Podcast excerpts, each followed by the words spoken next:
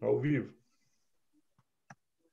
Bom dia, boa tarde, boa noite, boa madrugada, boa qualquer hora. É hoje, é hoje, é hoje. Não perdam, não perdam, não perdam, não perdam. Jornal Puro Sangue, com a nossa abertura de segunda-feira. Hoje é dia do comércio, dia do comerciário, dia do comerciante, dia do que se vende, do que vende os outros, dia de todo mundo, gente. É, aproveitando, passei em frente ao fórum também, ali eu acho que eles vendem sentença, porque estava tudo fechado, então o dia do comércio se aplica também para o fórum no, no Brasil, né? Passagem, qualquer o, o, bom o bom do o bom do judiciário brasileiro é que eles todos os feriados nacionais são deles também, tá? E além dos feriados nacionais, os outros, os feriados nacionais e os deles. Eles têm os deles e os dos outros. E depois uns 60 dias de recesso, que ninguém é de ferro, né? Afinal de contas, quem ganha 50, 60, 80, 100, 200, 300 mil, até um milhão no mês aí, com os atrasadinhos, com alguma coisa, tem que ter um tempinho para gastar esse dinheiro, né? A gente pensa nisso, a gente pensa nisso. Nós estamos aqui pensando nisso. Hoje a pauta é longa, hoje a pauta é extensa, e vamos abrir aqui é, falando um pouco sobre a eleição do Luiz Pérez. Por que é que nós que temos dois canais, um geopolítico, inclusive canal geopolítico uma matéria interessante no ar. Se não foi, está para ir agora para o ar. Imediatamente já está pronto o vídeo.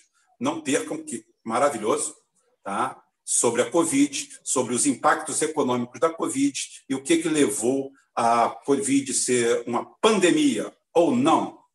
Pandemia tem tudo a ver com economia. Então, lá você vai, vai ter o vídeo inteirinho. Prestigie, que é no canal Geoforça, tá? Então, aqui a gente vai tratar de outras coisas. Então, vamos tratar aqui de um assunto que é geopolítico, mas interessa a todo mundo, que é o fato do, da eleição no, na Bolívia. Primeiro, um abraço, um beijo para minha amiga Elaine, lá de, de Alagoas, que está na obra agora, igual a Pioba, trabalhando, ralando, e já entrou em contato dizendo que não está trabalhando ainda, não vai entrar na, na, na, nos comentários agora, mas depois ela passa e vê. Então é isso aí. Canal de trabalhista é assim mesmo. Tem trabalhador para tudo quanto é lado. E não tem esse negócio aqui. Aqui não tem misoginia, não tem isso, não. Trabalhador é trabalhador. Tá bom? Para ela e para todo mundo que nos ouve, tá? está aí. Luiz Arce se elege pelo MAS, pelo mais, porém, todavia, contudo, e não tanto, tá? do, do Índio Morales. E agora a gente fica naquele no ar. Por que, que nós não fizemos nenhuma matéria sobre isso? Poderíamos ter feito ao extenso. Porque, mas, porém, todavia, contudo, nem tanto, a gente ainda não sabe que cor tem esse cavalo.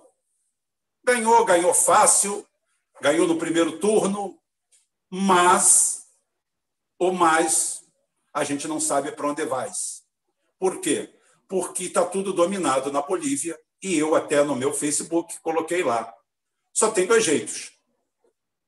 Ou na cartilha ao pueblo boliviano, referendando tudo e aceitando a entrega de todo o patrimônio da Bolívia e o futuro da Bolívia, ou então chama Mil Wagner, coloca lá dentro uns dois TU-22 para fazer um sobrevoo, um pouso lá em Cochabamba, tá?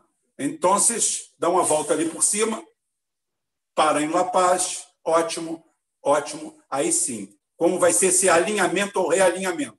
Do jeito que está lá, se for levar a história do Evo Morales a cabo, a gente conclui que dentro de três meses aquela aquela menina loira que que trabalhava aqui naquela casa de massagens ali no, no centro de São Paulo, ou então aqui na 4x4 no Rio de Janeiro, não consegue trabalhar mais por causa da idade, é, ela volta para o governo e nego coloca ela logo lá de, de volta. Negro, branco, azul, tá? Daqui a pouquinho vai alguém vir falar aqui que a gente está falando sobre.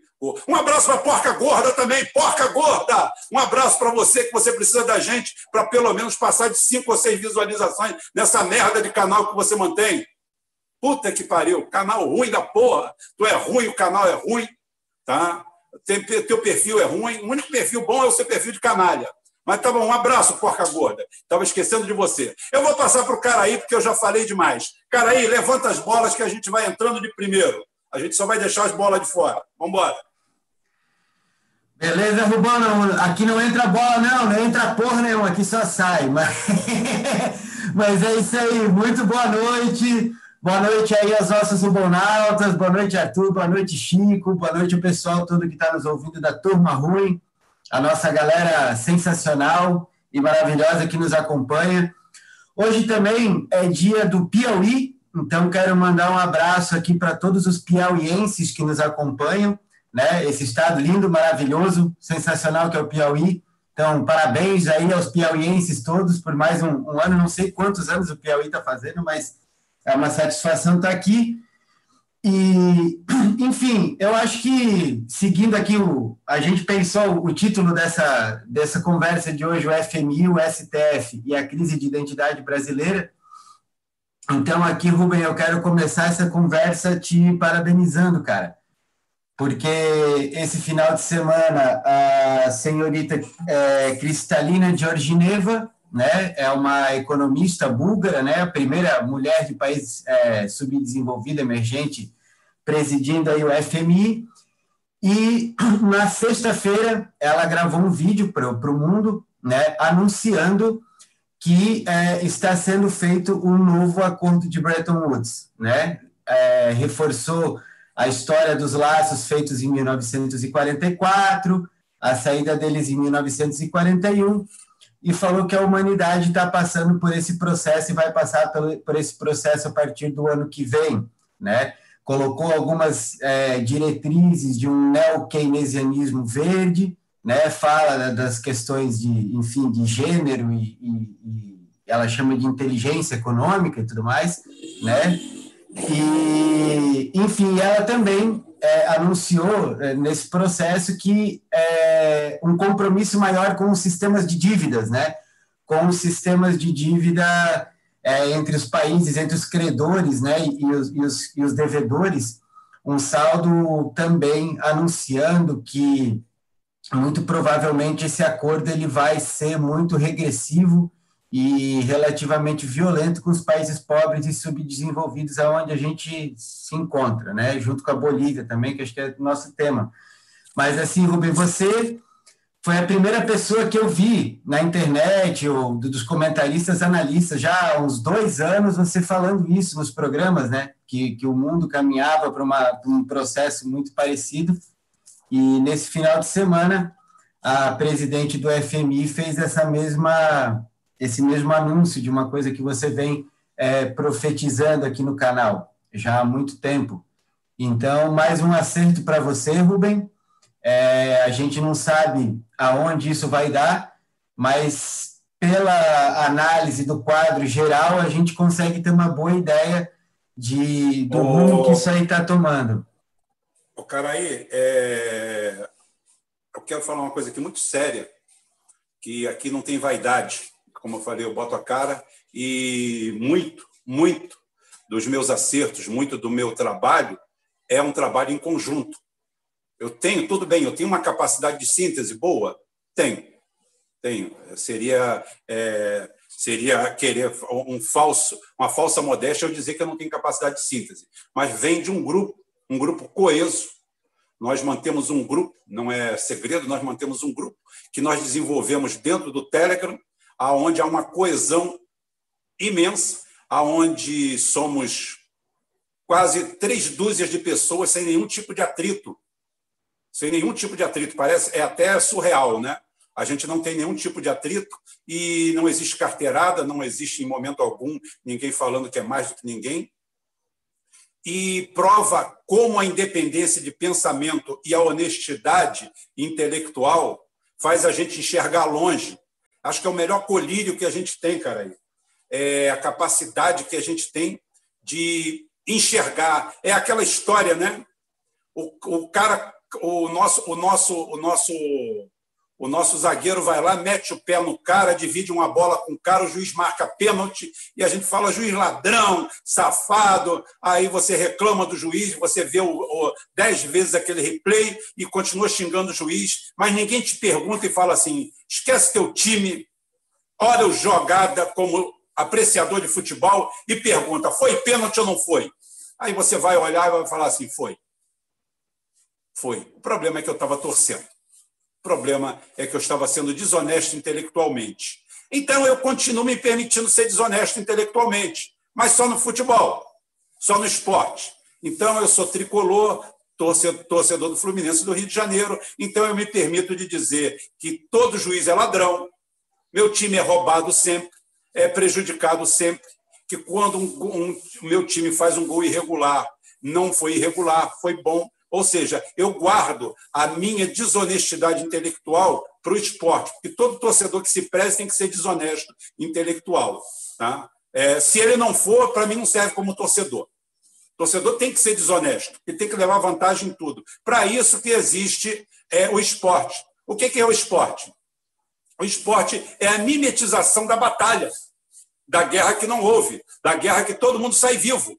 Na guerra vale tudo praticamente. Então, o que, que acontece? O esporte é isso, é o enfrentamento sem mortes, aonde de um lado se coloca um time, que na realidade é um exército. Você nunca parou para pensar isso, talvez as pessoas não parem. O time seu, você está torcendo pelo seu país, pelo seu exército, pelas suas cores. Você escolheu suas cores e quer que ela vença. Há, há séculos atrás, isso aí se fazia com espada, lanças, flechas e morte. E quando a gente coloca isso dentro de uma arena, dentro de um estádio, a gente está fazendo uma arena romana. Só que, via de regra, quando no final todos sobrevivem. Ou seja, é uma fórmula civilizada da gente continuar se enfrentando. Então, deixa a sua desonestidade para ler, para ser torcedor de futebol. Para a vida, seja honesto, como nós fazemos aqui. A gente olha as coisas, chega, conversa, bate um papo. Hoje mesmo no, no Geoforça, no vídeo que vai ao ar, aonde eu complemento essa história da Covid e, e crio um termo, e crio um termo que é nosso aqui, não é só meu, que a gente conversa muito, mas precisava de um título, tá? que é geopolítica transversal. É aonde os interesses falam mais altos do que, do que as desavenças, do que as ideologias. Então, isso daí essa, esse, esse, essa geopolítica transversal leva a isso, a que interesses conflitantes no campo ideológico e às vezes até no econômico, de uma forma geral, se aliem por trás, aonde não permite, obviamente, que alguém idiota como o Bolsonaro venha a público falar mal de comunista, de esquerda disso, como também não permite a nenhum idiota da New Left fazer o mesmo contra a direita porque vocês são idiotas. Eu ontem recebi no meu Facebook, cara, aí, uma listagem de partidos que você não deve votar. É claro que foi um petista que me mandou. Uma petista, uma pessoa até boa. Falou: relação de partidos que você não deve votar, que você deve manter eles a seca.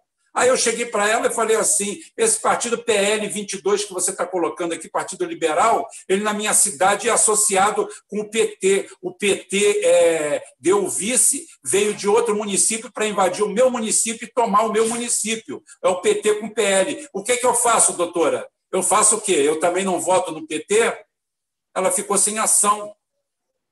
Ah, ficou sem ação. Por quê? Porque essa, essa, esse puritanismo ou esse purismo que às vezes as pessoas têm ou acreditam ter não ajuda em absolutamente nada. Eu acabei de publicar agora, está quentinho, lá no meu Facebook, uma, a divulgação de um vídeo da DW, a Deutsche a, a rede alemã, que tem em castelhano vídeos maravilhosos, excelentes, falando sobre a desgraça da, da plantação de cacau na África, aonde negros são escravizados por negros, aonde fica provado que não é o negro, não é o branco, não é o azul, é o homem que explora o homem, o homem é o lobo do homem, seja qual, qual seja a cor dele. O maior problema que nós temos no mundo hoje não é briga interracial, até porque nós somos todos da mesma espécie, espécie humana. Cor é igual a carro. Um é branco, outro é preto, outro é azul. Dane-se, são tudo, é tudo carro, é igual a ser humano. A gente não consegue olhar para isso. A praga da humanidade continua sendo a exploração do homem pelo homem. O resto é secundário. Mas vocês colocaram na cabeça que é isso aí. É ficar gritando Mama África. Vai lá para Burkina Faso, onde é uma criança lá trabalhando que nunca viu um brinquedo na vida. Nunca. Está lá no meu Facebook. Vai lá, assiste lá. Uma criança que nunca viu um brinquedo na vida, que nunca teve infância, não vai ter. Com uma idade indeterminada, porque não sabe o dia que nasceu, não sabe o dia. O garoto já morreu antes de nascer. Explorado por outro negro. Por que você está falando mal dos negros? Não, eu estou falando mal dos seres humanos. Do explorador, do canalha. O canalha ele é branco, ele é negro, ele é azul, ele é mulher, ele é homem. O canalha é um canalha. E vocês querem simplesmente sentar com a bunda gorda de vocês dentro de uma academia, fumando maconha, dando a bunda, fazendo o que vocês bem entendem com a vida de vocês, que não me interessa. Simplesmente tratar todo mundo como gago. Aqui é bom, aqui é ruim. Aqui presta, aqui não presta. Quando tem gente que não presta em tudo quanto é lugar. Mas vocês querem criar uma nova retórica Aí o cara que é meio, é, é 30% africano e 70% europeu, fica, bota um cabelo dread e fica falando mama África, mama África, sem conhecer porra nenhuma, sem merda nenhuma, não entende de antropologia, não entende de, de história, não entende de porra nenhuma de nada e fica aí tocando ciranda para um partido, para uma ONG de um bando de filho da puta. Desculpa, não tem outra palavra para falar isso. Deixa eu tocar a bola e entregar para o cara aí, porque ainda tem o Chico e tem o Arthur. Cara aí, como assunto também antropológico serve para você, que você é o nosso PHD na história. Então, Aí outra coisa, e... avisar que é o seguinte: isso aqui é superchat. Aceitamos contribuições a partir de um milhão de dólares. Tá? Se não tiver, cinco, cinco reais mesmo dá. Ajuda a pagar as contas. Sim, Rubem. Inclusive, é, essa semana a gente publicou um, um artigo lá no, no, nosso jornal, né? www.jornalpurosangue.com, que é um artigo sobre o Manuel Bonfim, né, que é mais aí um, um, pensador brasileiro criativo que a gente recomenda que as pessoas conheçam, né? E o Manuel Bonfim, ele, ele exatamente tratou é, desse assunto em grande medida. Foi, ele foi médico, foi professor, pedagogo, enfim, ele fez muita coisa.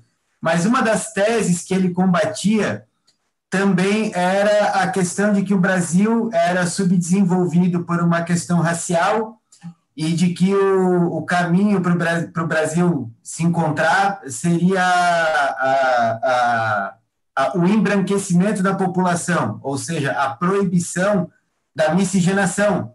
E, e, o Manuel Bonfim ele dizia exatamente o contrário. Ele falava que a, que a miscigenação e a questão racial não era uma maneira adequada de você explicar a situação de subdesenvolvimento do Brasil, né, que, que tinham fatores é, históricos, sociais, culturais, que eram muito vinculados com o sistema de, de exploração, né, ele falava isso de uma maneira geral para a América Latina, né, ele tinha um livro que falava os males de origem da América Latina, então ele rejeitou é, radicalmente essa ideia de que a, miscigenação seria, e a questão racial seria o modelo ideal para se analisar o Brasil e entender o subdesenvolvimento e a desigualdade. E é uma coisa que foi superada lá no século XIX, até os anos 30, e, enfim, as pessoas, a partir do final dos anos 80, ressuscitaram essa questão e estão fazendo render é, mais do que deveria. Né? Mas depois a gente fala disso. Eu quero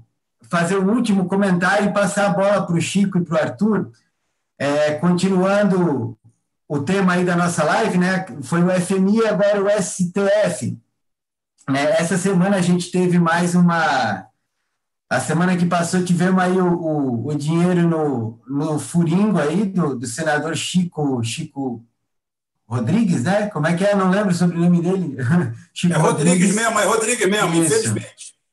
Então, sou uma... Rodrigues. Não é seu parente, não, né, Rubem? Graças a Deus. Não, não, não, não, não, não, não. Meu, os, meus, os, os, meus, parentes, por uma questão ideológica, é, tomam no rabo de outra forma, não é com dinheiro, não. É, exatamente. E, enfim, foi uma, é uma situação realmente vexatória né, para o Senado brasileiro. De fato, é uma situação feia, né, cara? O cara não precisava ter enfiado dinheiro no rabo, né, cara? Tipo, tava ali e foi pego, caiu. caiu num esquema que a gente tem falando, tem falado já há um bom tempo, né, que foi o, as fraudes é, decorrentes aí da, da pandemia, né, caiu o Itzel, o Dória está pendurado, o governador de Santa Catarina, o, o Jader Barbalho lá no Pará, a gente já, já vem comentando aí do, do tipo de capilaridade que, que essas ações teriam, né? E agora chegou num, num senador de uma situação extremamente vexatória. Porém, né, mais uma vez, né, o, o Barroso, Luiz é, Roberto Barroso, ele deu uma decisão monocrática afastando o senador do cargo. O que é, aí sim, entra na questão de ser uma nova afronta do judiciário ao legislativo e ao Senado, né, a Casa Legislativa. Por quê? Porque é, é nítido, né, constitucionalmente, que o poder para afastar um senador eleito cabe à Casa Legislativa, qualquer parlamentar eleito cabe à, à Casa Legislativa a qual ele pertence, né? Isso foi o caso do Aécio Neves, foi o caso do Renan, o Delcídio não teve a mesma sorte, né?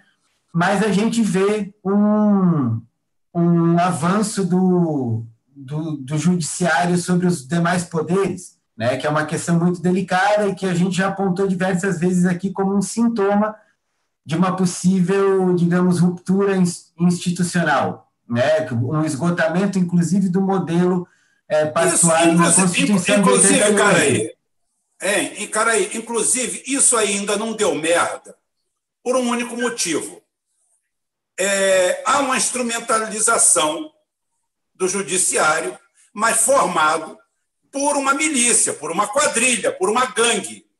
Porque a única coisa que, o, que a esquerdalha brasileira sabe falar é dessa história dos milicianos, porque a, a, a esquerda é o seguinte: a esquerda você joga um osso para ela, ela fica roendo aquele osso a vida inteira, essa esquerda que está aí. Então é o seguinte: o negócio deles é chamar o Bolsonaro e a família dele de miliciano que alguém falou isso, alguém achou bonito, é igual a Dilma chamando os outros de fascistas. Tá? A Dilma, a Dilma chamou ao seu Colares, um negro, primeiro negro governador do Rio Grande do Sul, um homem maravilhoso, fantástico, com uma história linda, que nunca se vitimizou por ser negro, nunca, em momento algum. Aí vem a canalha da Dilma, por isso que eu estou falando, canalha não tem sexo, não tem cor, não tem nada tá? canalha da Dilma, e classifica o cara que foi ex-companheiro da vida, nem respeito pela vida em conjunto partidária que, que tiveram juntos, ela teve. Tá? E chama o cara de fascista, de atitude fascista, logo essa tremenda de uma filha da puta igual a Dilma, fazendo isso. E virou isso aí. É igual a mesma história. Na realidade, nós temos várias milícias no Brasil. Inclusive, o STF se notabilizou, foram fazer uma pesquisa, o STF, ao invés de guardião da Constituição, virou uma fábrica de habeas corpus. Inclusive, para assuste geral da sociedade, para assuste geral da sociedade, aquela empresa multinacional de origem paulista, que se chama PCC, que, cujo CEO é o Marcola, que está numa casa de repouso aí pelo Brasil afora, guardado pela Polícia Federal. Se não me engano, quase 40 membros e 20 ligados à cúpula. Inclusive, um foi libertado para ser assassinado, tal do GG do Mangue, porque o processo era longo. Foi, ele foi morto pelo próprio PCC, tá? O PCC, porque não pode falar esses nomes, né? Então aqui nós também respeitamos isso. O PCC é, até soltou um para matar. Então é o seguinte: o STF se notabilizou por cagar para a Constituição, limpar a bunda com ela e ser um balcão de negócios. É claro que se ele está fazendo esse ataque ao legislativo e o legislativo não se defende, não prepara nada, não toma nada para si, não, não sente dor disso aí, é porque na realidade nós temos são gangues que têm elementos. É igual aquela história, né? É aquela quem viu o filme, né? Quem vê os filmes, aí vê uma quadrilha bem montada, tem um cara que é um arrombador, tem um cara que é eletricista, tem um cara da informática, tem um cara que é o piloto de fuga. Eles contratam normalmente naqueles grandes, naqueles grandes assaltos que a gente vê nas Netflix da vida. Tá? Não é muito diferente da vida real, onde dá para ver que nós temos militares corruptos, juízes corruptos, tá? É, deputados corruptos, senadores corruptos e o, e o executivo também no meio da corrupção. Então, temos vários elementos, várias facetas. Isso daí é um diamante de merda. O Brasil hoje é um diamante de merda, multifacetado de merda por todos os lados. E o Barroso representa, inclusive, Barroso lembra barro, né? A gente falou, vou soltar um barro ali, tá? É uma, é uma alusão à merda. Tá? O Barroso representa muito bem essa merda, que estamos aí aonde o cara se avoca no poder de Deus e agora ele entra. Você tá, eu estou defendendo, é, eu estou defendendo é, o, o senador lá que enfiou o dinheiro dentro do, do cu. Eu não estou defendendo ele, não. Ele que pega cadeira, cadeia perpétua, mas dentro de um processo legal, dentro do que diz a Constituição, que é uma merda de Constituição, mas ainda é aí, tá? dentro da lei, que mesmo sendo uma merda, a lei não é uma merda, é tratado como uma merda por esses operadores, que cada um faz o que quiser. Hoje um juiz chega, dá uma sentença e o cara fala assim, mas isso aqui está fora da lei, o juiz manda calar a boca e ainda diz que vai te prender, tá? se você abrir a boca, porque viraram deuses. Tá? Aí você começa a entender por que é, começa a entender, olha, me entenda, por favor, não coloque palavras na minha boca. Não coloque palavra na minha boca. Começa a entender, porque para ter uma governabilidade, os militares baixaram os atos institucionais. Porque senão teríamos barrosos e barrascos ditando norma no país e governando o país. Os caras tiram prefeito, tiram governador, tiraram o Witzel. Como eu falei, eu defendi até o último momento. O Witzel não era para sair. O Witzel poderia ser fuzilado. Poderia pegar prisão perpétua dentro do seu processo legal. Não o STF. Se sou eu governador, eles não me tiram nem a porrada. Mas não tiram mesmo. É por isso que eu não sou candidato a nada, porque eu amo minhas penas. Porque você, para ser candidato a alguma coisa, briga é um negócio que você só sabe como você entra, você não sabe como sai. Agora o Witzel mostrou que é um bunda mole. Esse senador é um bunda mole, o líder dele é um bunda mole, o presidente é um bunda mole, ou está macomunado com essa turma. Ou então é outro bunda mole, que a única coisa que sabe fazer é dançar dança, dançar tchá-tchá-tchá, enquanto Paulo Guedes rouba, vende, saqueia o Brasil para chineses, para americanos, para quem aparecer com dinheiro. Toca a bola aí, porque tem o Chico ainda e o Arthur, e a gente está ocupando tudo. E outra, gente, isso aqui é chat pago, vocês podem botar um milhão de dólares na conta, agora, não tem problema não. Tem aqui, ó, um milhão de dólares, 500 mil, 300 mil dólares. Porra, você que se corrompeu aí, bota um pouquinho da sua corrupção aqui também. Vem aqui fazer o meia-culpa. Porra, pastor, bota, vocês botam também, não tem problema não. Então, é, é isso, Rubem. Só para terminar aqui o, o, comentário, ao mesmo tempo a gente viu aí uma, uma reação do Senado, pelo menos um esboço de uma reação do Senado, né? Inclusive de, de comprar a briga com, com a corte e, e, sustentar o mandato do, do senador aí, mas é aquela situação extremamente vexatória, né? Então, o cara pega com dinheiro dentro do rabo, né? Uma coisa assim vergonhosa. Então, a gente tem de um lado um judiciário é, avançando sobre o sistema democrático e sobre os outros poderes, do outro lado a gente tem um, um, digamos, um quadro político difícil de defender, né? Vamos dizer assim, porque é muito vergonhoso isso, né? E, enfim, é, outra coisa que eu queria, um último comentário, é que a gente viu aí um, um 9 a 1 do Marco Aurélio, né? O Marco Aurélio perdeu feio, né? É, o, o, o menino lá que ele soltou lá, o, o camarada André do Rap, né? O senhor André doutor do Rap. André, doutor, André, doutor, doutor André. André, né? Então, viu ele tomar o 9 a 1 né? Feio. E, e assim, inclusive a gente pode estar tá assistindo é, um, uma possibilidade de aliança, né? Entre o Bolsonaro, entre o executivo, não entre o Bolsonaro em si, mas entre o poder executivo e o poder legislativo para mexer esse doce aí do, e tomar providências, né? Digamos que a, a situação tá, a panela de, tá, de em ebulição está aumentando a temperatura, né? E se não tiver uma válvula de escape aí, o negócio vai explodir mesmo. E, enfim, eu vou passar a bola aí para o Arthur, para o Chico, para vocês falarem um pouco, a gente já falou demais aqui, estamos meia hora os dois tagarelando e passar a bola um pouco para ouvir vocês. Diga lá, Arthur. É, boa noite, pessoal. Boa noite a todo mundo aí da equipe. É, é, o seguinte, né, cara? Você falou aí, você tocou alguns assuntos aí que estão em pauta né, nessa semana. É, o acordo de Bretton Woods e tudo mais. É, é uma, inclusive, é uma, é uma economista, economista-chefe lá de lá que é búlgara, né? Que eles colocaram uma búlgara para ser mais inclusivo, né? Mas assim. Por que, que não botaram a Dilma? Por que, que não botaram a Dilma? Exatamente, né? De búlgaro a gente já está cheio, já tem a Dilma, já não precisa mais de ouvir búlgaro. E, e, e assim, a, é, é, engraçado a mulher falar do novo acordo de Bretton Woods, né? É, eu acho assim, ela teria que falar também que para ter um novo acordo de Bretton Woods vai ter que ter uma guerra mundial, né? Porque o, o acordo de Bretton Woods mundial, de 44 original, desculpa, ele surgiu no, no contexto da Segunda Guerra Mundial, né? Como o padrão dólar foi implementado para o mundo inteiro, né?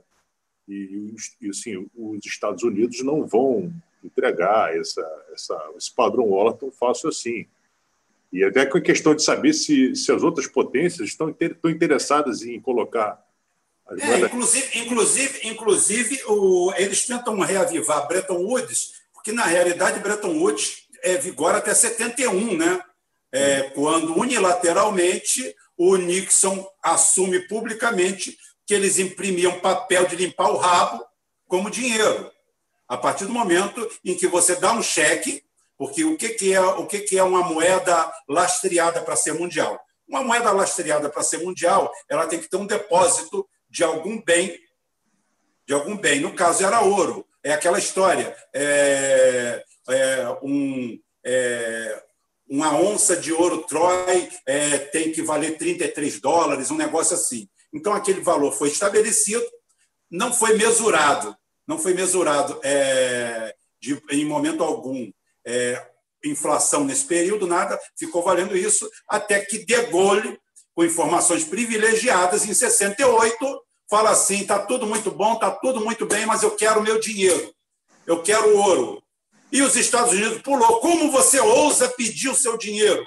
Ouro, eu quero, não é isso? Eu estou cheio de dólares de vocês aqui, quero meu ouro. Eu me sinto melhor dentro do meu ouro. E mandou navio para lá e trouxe, na época, alguns bilhões de dólares, que hoje chegariam a cifra astronômica de dólares. E não é à toa que ele caiu em desgraça, que veio a primavera de Praga, veio 68, o ano que, que não terminou, é igual a 2020, que é o ano que não começou, e vai isso daí até que em 71 o Nixon, com todas as aventuras, com todo o Vietnã, com tudo, tem que assumir que o dólar é um pedaço de papel que não dá para limpar o cu.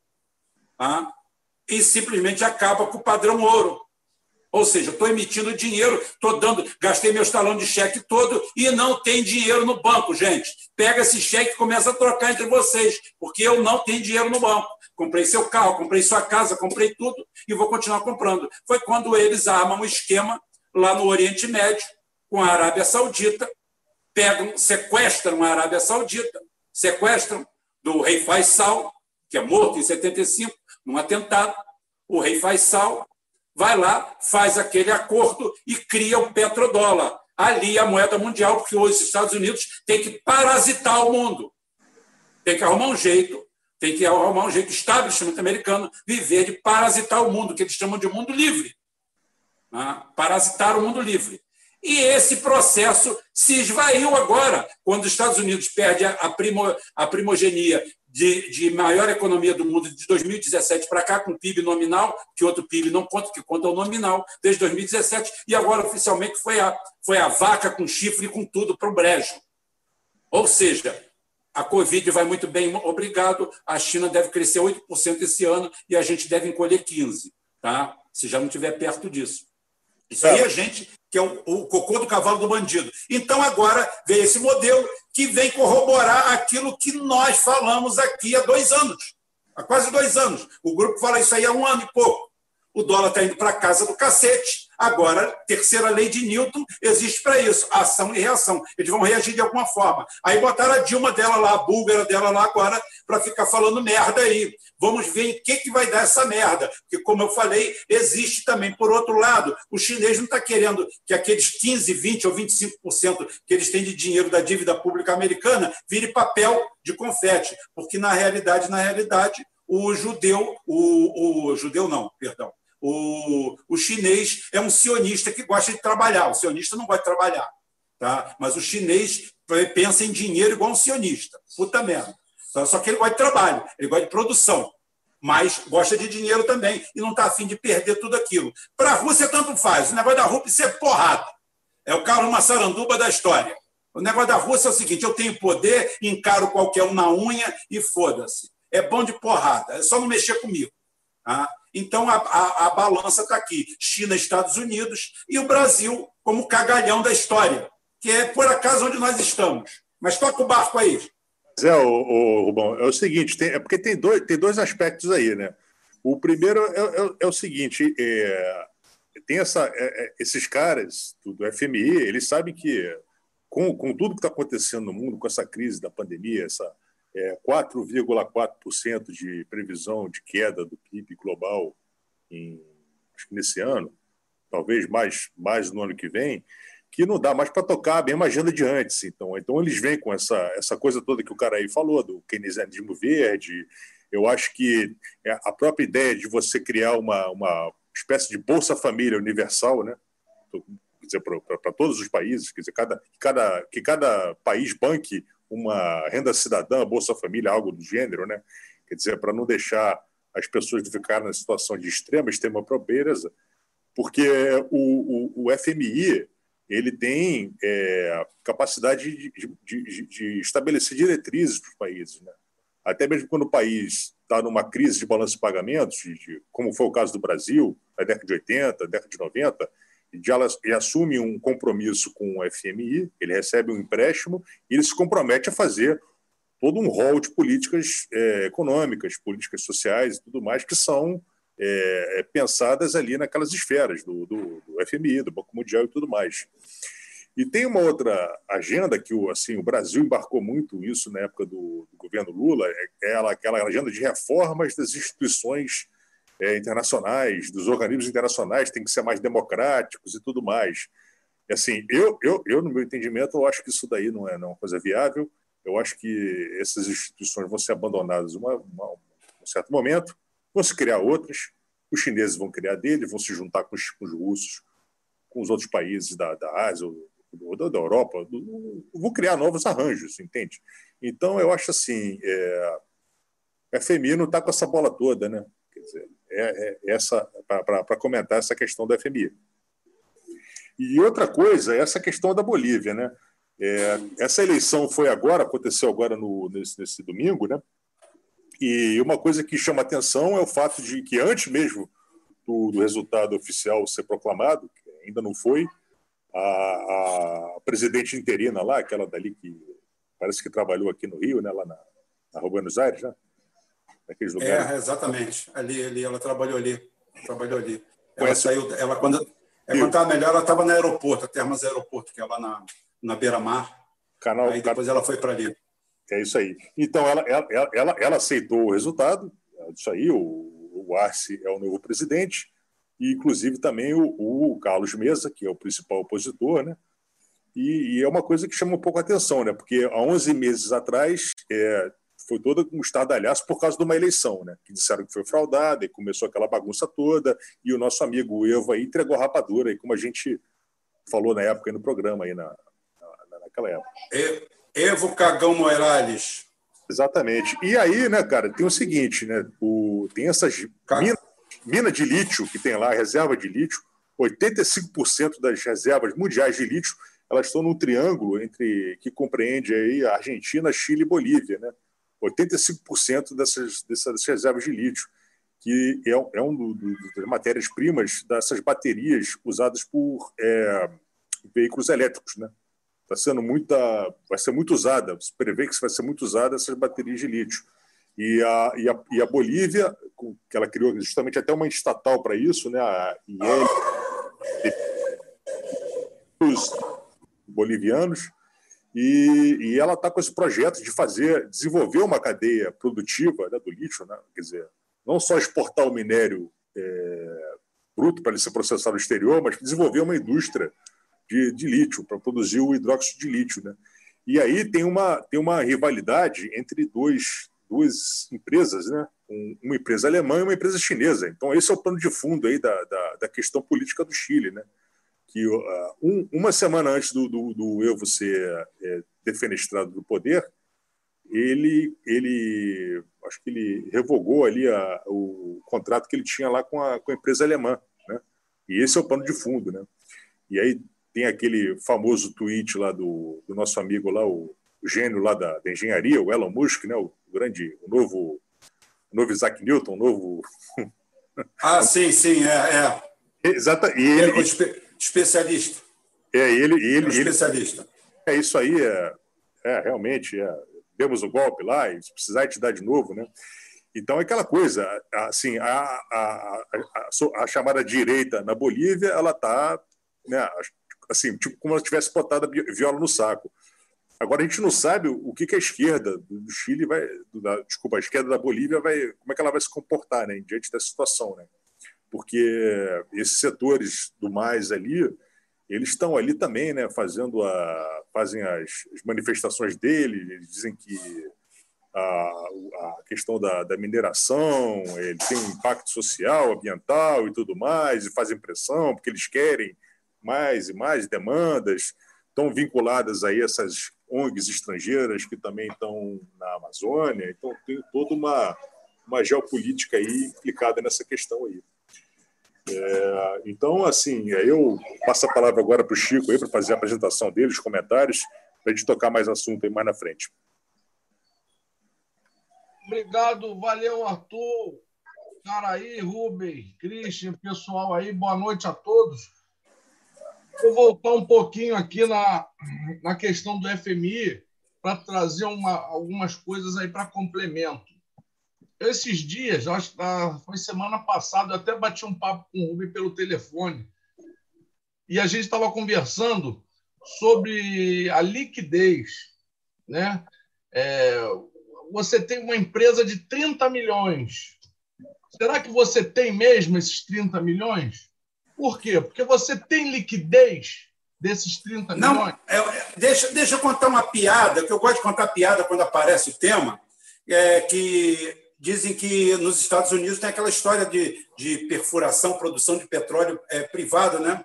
Então, cada um cuida do seu, faz aquele negócio meio zona, meio bagunça, né? Lá no Texas, aí disse que o, o cara mandou o gerente da empresa dele lá comprar um poço de petróleo numa fazenda.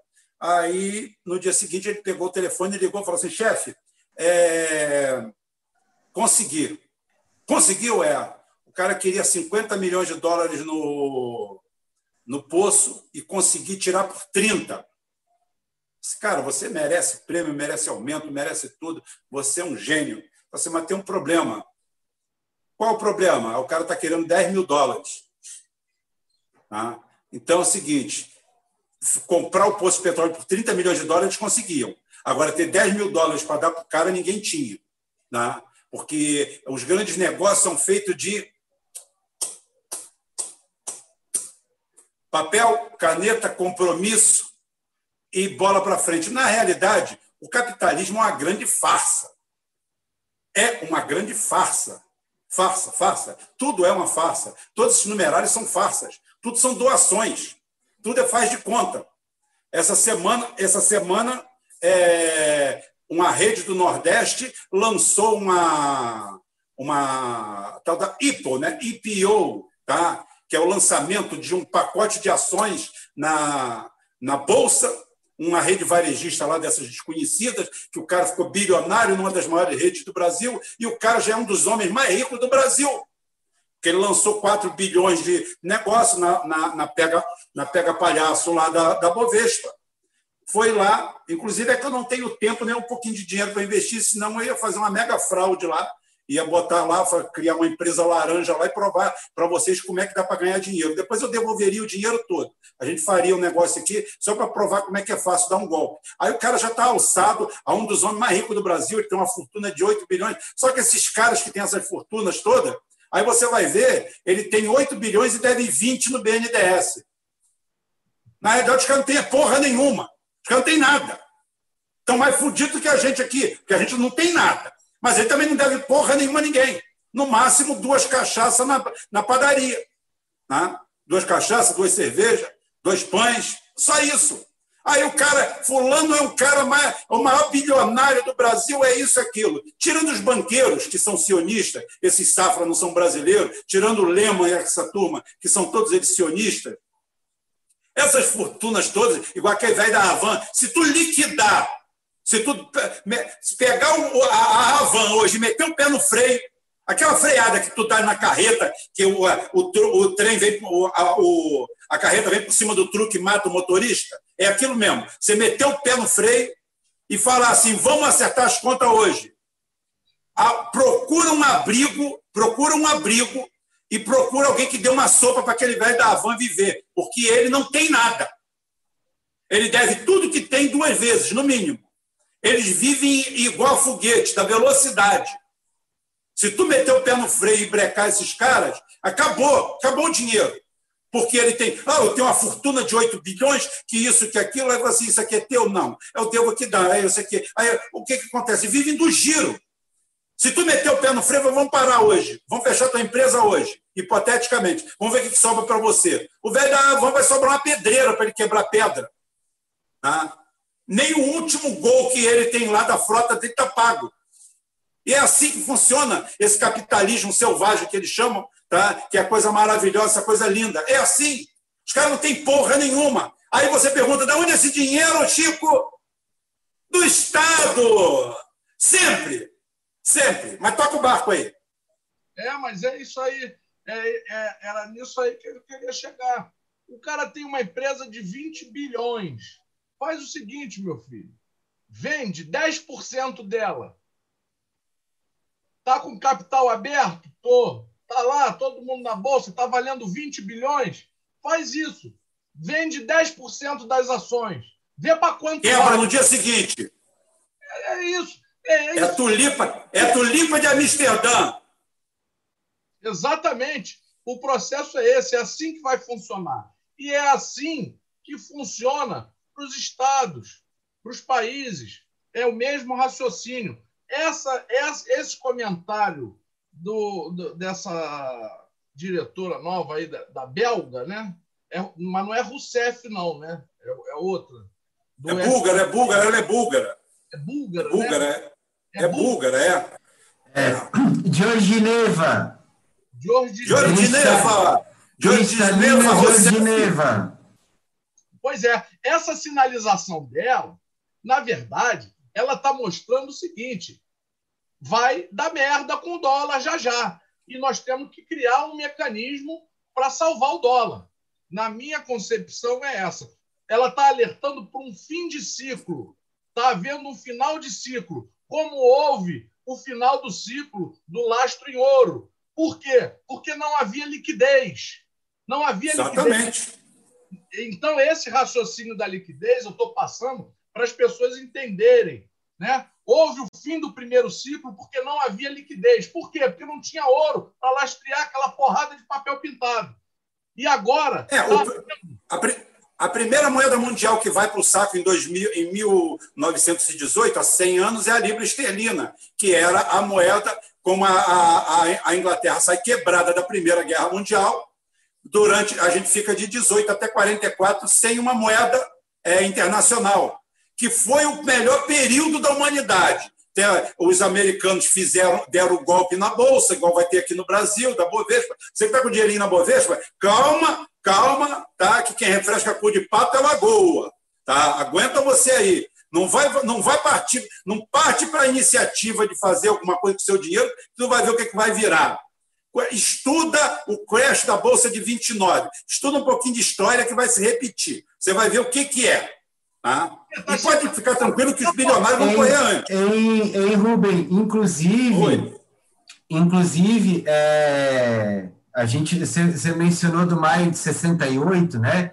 Que é outro, outro fator que as pessoas não, não sabem, né? Mas é exatamente a saída de Bretton Woods, que aconteceu em 71, que estava em jogo em maio de 68 na França, porque o De Gaulle queria a grana dele de volta, né? E eles fizeram. Ele desmascarou movimento... o dólar. Ele é, desmascarou o dólar. Ele provou. Exatamente. Ele foi, foi, foi, foi é o seguinte: é o mesmo processo da pirâmide. Quando é que uma pirâmide quebra? Quando, quando a quantidade de ingressos de saída é maior que ingressos. Aí os golpistas chegam, vamos dizer que aqui nós estamos fazendo uma pirâmide. A gente chega e faz, gente, está na hora de explodir essa pirâmide.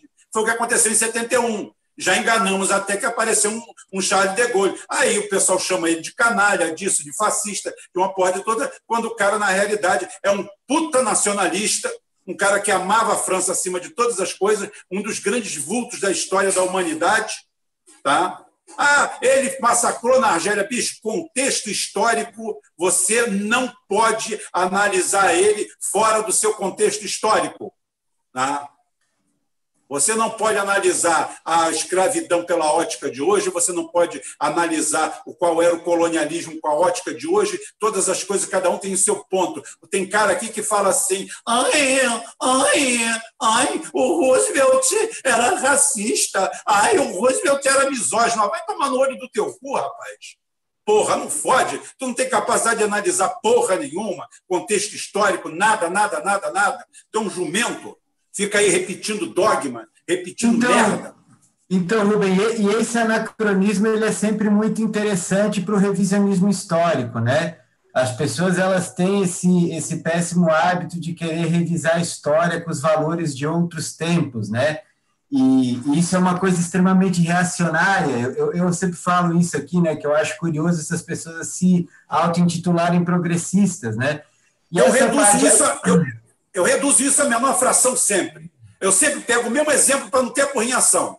A maior, a maior canalice histórica de todas, a, a, a Olga, que o cara fala que o Getúlio Vargas mandou a Olga para um campo de extermínio, quando em 36 o, o Hitler era capa da Time, da Life, da, era homem do ano, era o homem que, que no New York Times aparecia como um gênio.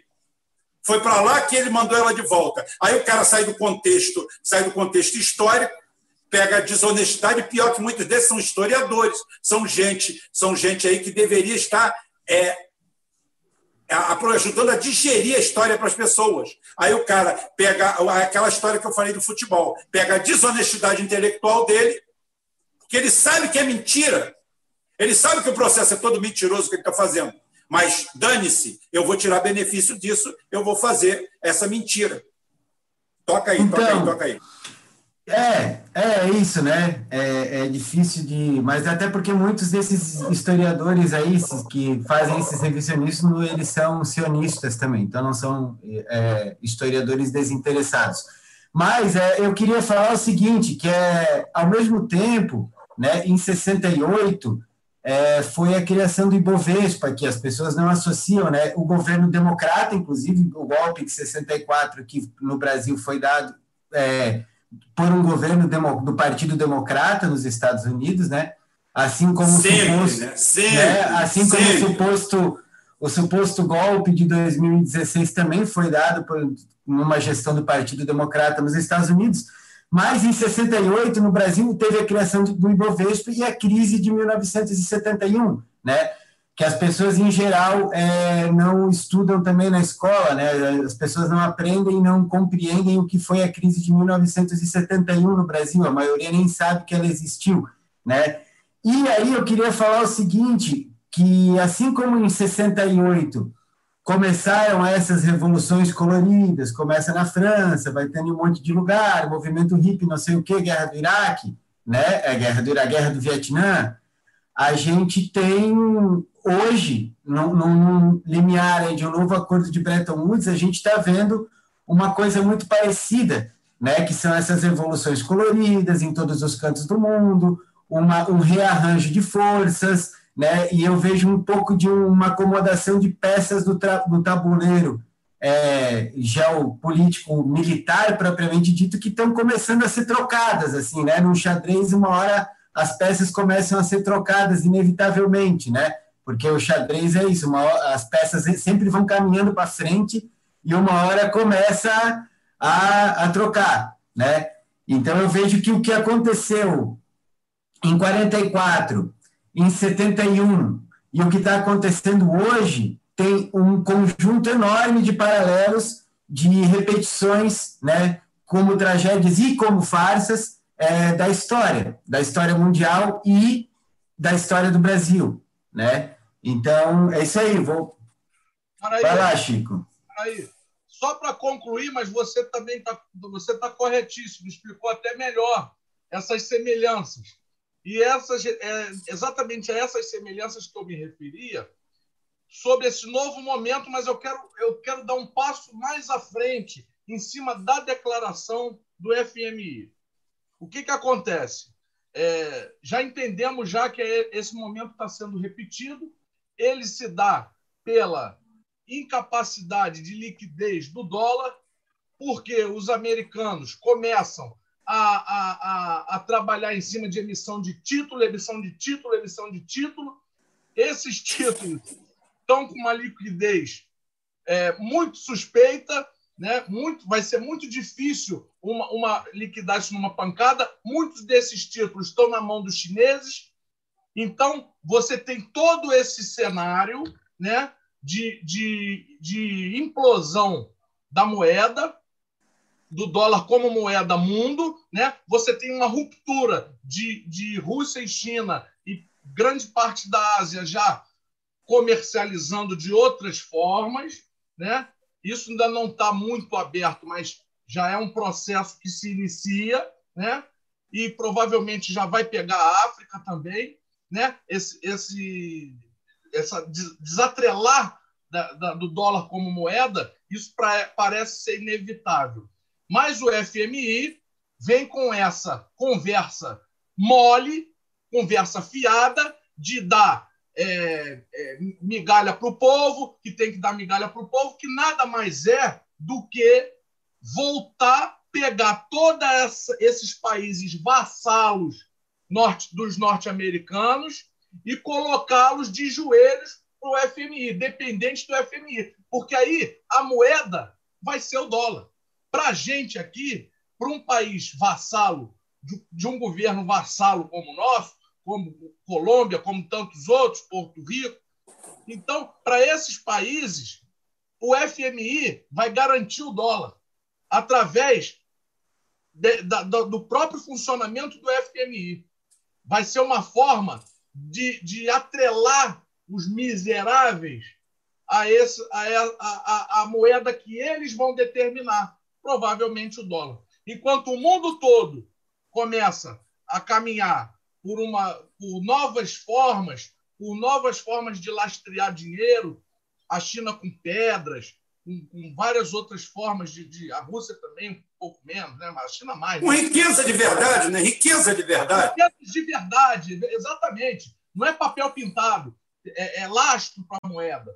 E aí você vai ficar numa condição atrelada a isso com essa desculpa esfarrapada. Olha, eu vou dar o dinheiro aqui eu vou emprestar dinheiro para vocês, né? na verdade, eu vou dar papel pintado para vocês, dar migalha para o povo aí, e vocês vão ficar atrelados comigo. Essa é a sacada, essa é a grande sacanagem que está por trás do FMI.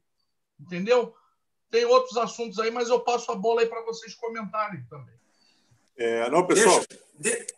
não, queria, não, queria puxar mais um assunto aqui e... É, mas deixa eu antes responder as perguntas aqui. É, o Pátria Miscigenada Brasil, ele pergunta se a, a crise de 29 é, foi. Qual foi pior, a crise de 29 ou a de 2008? Eu quero dizer para você que em 29 o dólar não era moeda mundial. Então, a crise de 29 foi uma tragédia para o americano, quem tomou no rabo na crise de 29 foi os Estados Unidos. Os Estados Unidos virou uma favela de ponta a ponta. Inclusive, todos os fenômenos que nós vemos hoje aconteceram em 29 nos Estados Unidos, concentração de renda, milionários à vontade. Foi a época que a indústria automobilística lançou carros mais caros de todos os tempos. Cord e outros carros que eram caríssimos, carros top de linha, porque o povo estava morrendo de fome. Para quem não sabe, o Central Park, quem diz que eu sempre brinco e falo que o americano não tem tecnologia nem know-how para fazer favela, é mentira, tem sim. O Central Park era uma favela só. Os americanos viviam de, de, de porta em porta. Inclusive, eu sempre dou um filme para as pessoas assistirem, que o, o, o, o filme, muitas vezes, é uma forma agradável de você ver alguma coisa. E quando ele tem como pano de fundo não não a crise, não a crise, é, fica legal ainda. Então, a luta pela esperança com Russell Crowe mostra, porque é a história do DJ Braddock, um lutador peso pesado irlandês, que tem uma história de vida linda, maravilhosa. Inclusive, o, aquele ator de quinta categoria americano botou o nome de Braddock em homenagem a ele. Foi legal, porque o Didi Braddock ele tem uma história de superação muito grande e ela acontece exatamente é, na grande crise, na grande depressão, porque ele perde tudo e recomeça do nada, fica na miséria absoluta. Tá? Então, você quer ver um, um, uma, uma, visão do que, que eram os Estados Unidos nessa época? Existem outros filmes, existe um agora que eu esqueci o nome, é, com Henry Ford, eu acho, tá? É, que mostra a família, todo mundo desesperado. Eles tinham carro, já na época, carro já era um ícone americano, eles tinham carro, mas e a gasolina era muito barata. Eles andavam a léu faziam acampamentos, viviam. Então, na realidade, a, a, crise de 29 ela explode no lombo dos Estados Unidos. Há repercussão fora? Há, mas a tragédia é lá deles. Por quê? Porque o dólar era uma moeda regional, era uma moeda deles. Não existia moeda de lastro mundial em 29, porque a libra esterlina termina em 18 como padrão ouro, padrão mundial. Tá? E até 1944, em Bretton Woods, não existe, há uma vacância Inclusive, essa vacância dá uma liberdade muito grande para crescimento para o mundo. Inclusive, com Roosevelt assumindo o poder dos Estados Unidos, que era a economia, ele recupera a economia americana e, por incrível que pareça, Roosevelt é tão genial, tão genial, por isso que eu sou fã dele, que ele tira o pé do pescoço da América Latina. A própria, a própria Cuba tem uma época que até o Fulgêncio Batista era considerado um cara progressista, porque ele tira o pé do pescoço da América Latina. Ele deixa ela respirar. E quando ele morre, volta tudo, só que piorado. Tudo piorado. Então, é isso aí. E o nosso amigo Tito tá, tá aí nos comentários, escusa, escusa é, falando sobre o tungstênio de, de, de Fort Knox. É verdade, lá tem muito tungstênio tungstênio. Lá ninguém pode entrar, é uma coisa especial, tem que isso, tem 30 portas, 3 bilhões de seguranças, isso, aquilo, aquilo, outro. Aí chegaram lá, só que já foi retirado o material de lá e descobriram que era tungstênio, ou seja, nem ouro tem lá. Mas toca o barco aí para a gente pegar outro tema aí para a gente desenvolver. É, inclusive, a gente tem que falar que, que né, né, nesse depois da crise de 29, nessa década de 30, quer dizer, teve dois dois países cresceram muito, né? Brasil e a União Soviética, né? Brasil com Vargas e União Soviética com os planos quinquenais dobrou a economia aí em pouco tempo, enquanto eu, enquanto os Estados Unidos demorou para caramba, só na guerra para voltar ao mesmo nível, né? Então, é, o, o, existe, existe um dado histórico que não deve ser desprezado e a gente começa a pensar o que é democracia. A gente começa a pensar o que é democracia. Eu não sou contra é, eu não sou contra as pessoas terem liberdade. Agora, contra a democracia, esse modelo que está aí, eu sou.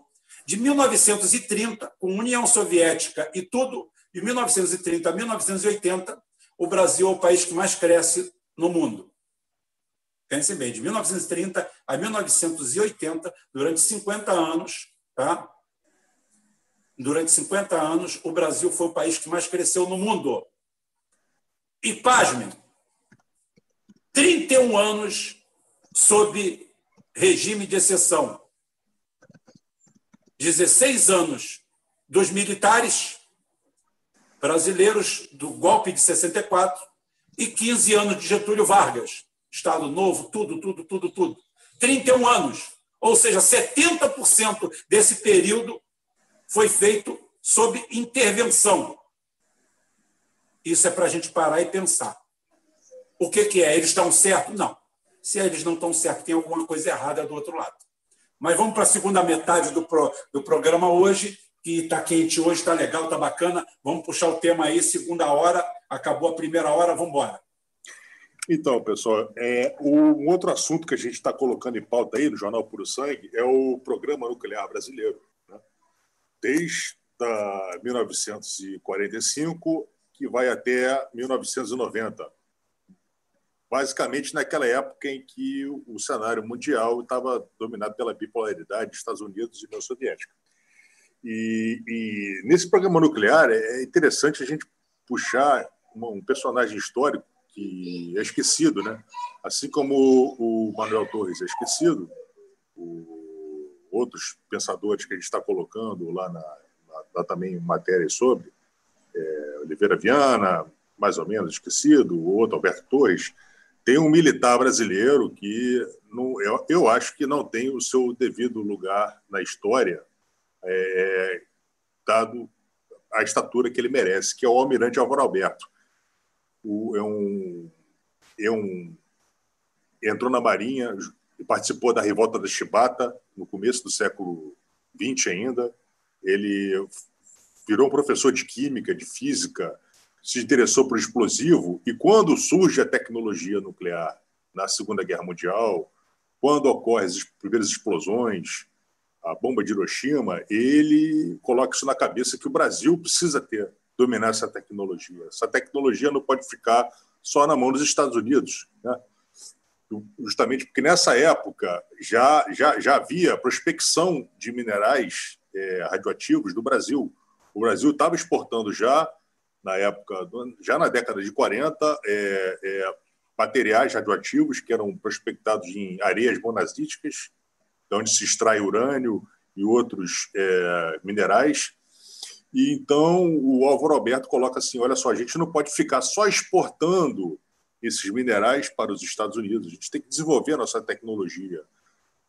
Seja pela, pela nossa própria capacidade, desenvolver a nossa capacidade, botar a nossa, a nossas Forças Armadas, é, criar instituições de pesquisa para desenvolver nossa tecnologia, mas também por transferência de tecnologia. Vamos fazer parcerias com outros países para conseguir é, é, essa, essa tecnologia. E o que acontece é que, com os Estados Unidos, ele, ele, ele, ele, ele desenvolve essa tecnologia, o primeiro país a desenvolver essa tecnologia, inclusive com, a, a gente sabe, com a ajuda de cientistas alemães que fugiram do, do, regime nazista, fugiram da, de lá e foram para os Estados Unidos, desenvolveram, trabalharam no projeto Manhattan. Né? Vários cientistas alemães, cientistas americanos também. E o que os Estados Unidos sempre quis é que os outros países, não importa quais sejam, não tenham acesso a essa tecnologia. E, mas o que acontece é que a, tem toda essa história da, da, da, da, espionagem soviética que pegou os segredos e o, e o caso dos irmãos do casal Rosenberg, que virou filme também. É, aí tem, tem bastante. O casal Rosenberg é, é, é boi de piranha, mataram um casal inocente a troco de nada. É, pois é, mas assim, tinha, tem uma questão também deles serem deles terem uma fiação, uma visão mais de esquerda, pró-comunista e tudo mais, tem esse contexto. Mas o fato é que, assim, nesse período de 45, 49, parece que é a, a Soviética faz a primeira explosão, é, o Reino Unido, logo na década de 50, desenvolve sua tecnologia nuclear, sua, faz sua primeira explosão também, logicamente com a ajuda dos Estados Unidos, é o, né, o, o o irmão mais velho, quer dizer, o irmão mais novo ajudando o irmão mais velho, né? o pai, ou o filho o pródigo ajudando o pai, né? que já estava já estava arruinado já com depois que a, que a libra esterlina deixou de ser a, a moeda de referência do comércio internacional, moeda de reserva, né? toda a questão de Bretton Woods aí, a gente já mencionou já, falando mais de meia hora a respeito. E depois a França desenvolve também, e o último dos grandes é a China. Né? E, então, né, dentro desse período, quer dizer, é, tem dois momentos principais. Quer dizer, o primeiro, em 1946, por aí, já na, no governo do Truman, o sucessor do, do, Roosevelt, que os Estados Unidos vem com um plano Baruch, que, que é um plano de, assim, de criar uma agência internacional para controlar a prospecção de minérios no mundo todo. Né? E, e, e, paralelamente isso, acabar, quer dizer, vamos, vamos destruir todas as armas atômicas, vamos fazer um, uma paz mundial. E, logicamente, em 46, a, o Stalin manda né, o Baruch tomar lá no, no Baruch dele, né, vai para vai não sei aonde, que eu já estou desenvolvendo a minha. E, e, e aí, em, já no governo do Eisenhower, em 57, eles, né, os Estados Unidos criam um programa melhor, que a, a, já a, a, União Soviética aceita, porque era um programa que, que de, de desenvolvimento de tecnologia nuclear para fins pacíficos, quer dizer, para, geração de energia, que todos os países poderiam ter acesso, com a criação da Agência Internacional de Energia Atômica. E só que nesse projeto do, do, do Eisenhower, é, o, quer dizer, a, o que acontece é que assim, os países que têm a tecnologias nuclear, para artefatos nucleares, mísseis nucleares, eles podem ficar com os seus, mas os outros países não podem ter, né? Não podem ter acesso. Então, é, dentro desse dentro desse desse cenário, o Brasil consegue ter algum desenvolvimento. Mas assim, a, a luta do, do, voltando ao, ao Almirante Álvaro Alberto, a luta dele foi desenvolver essa tecnologia e, e, e, e sempre, desde o começo desse programa nuclear, os Estados Unidos colocam uma série de contratempos para o Brasil para não conseguir essa, essa, acesso a essa tecnologia. Primeiramente, o, o Álvaro Alberto ele faz a, a, primeira parceria com a Alemanha Federal, quer dizer, a Alemanha Ocidental na época, que a Alemanha era dividida em duas, né? ele faz essa parceria de, de adquirir centrífugas, é, ultracentrifugadoras, o, o equipamento que, que faz essa se usa para fazer a tecnologia, desenvolver tecnologia nuclear. E esse equipamento fica retido, mesmo o Brasil tendo pago para esses equipamentos que são desenvolvidos na Alemanha, e ficam retidos por ordem do comando dos aliados. Ainda ficou na Alemanha, quer dizer. A Alemanha, ela ficou, até hoje ele é um país ainda, de certa forma, ocupado pelos Estados Unidos até hoje. Né? Então, os Estados Unidos precou o envio dessas, desses equipamentos para o Brasil e, e assim, é, esses artigos que a gente está colocando sobre a tecnologia nuclear é uma, é, vão ter uma série, mas provavelmente de três artigos. Então, esse primeiro, primeira, primeira, primeiro artigo que a gente colocou no domingo, ele trata justamente dessa luta do Álvaro Alberto para desenvolver tecnologia nuclear do país. Ele, inclusive, foi o primeiro presidente do CNPq. Quer dizer, o CNPq, ele foi essa instituição de fomento à pesquisa, ele foi criado com essa é, é, essa função é, principal de desenvolver tecnologia nuclear no Brasil. Então, dentro assim, o que acontece é que o Álvaro Alberto ele fica no CNPq, no, na presidência do CNPq, até mais, até o final do governo Vargas II, que aí quando você tem essa grande mudança da, da, da, da na, na, política, né? com, com, com o suicídio de Vargas, entra o Café Filho e, e, e, é uma outra política. Né? Já, enquanto o Vargas ainda bancava essa política nacionalista, desenvolvimento de tecnologia nacional, a gente sabe que o, o governo Café Filho, durante o seu um ano de, de mandato, ele, ele, ele reatou todos os, os laços é, com os Estados Unidos, com a política bastante parecida com, com que se adota hoje, né? de, de parceria preferencial e tudo mais.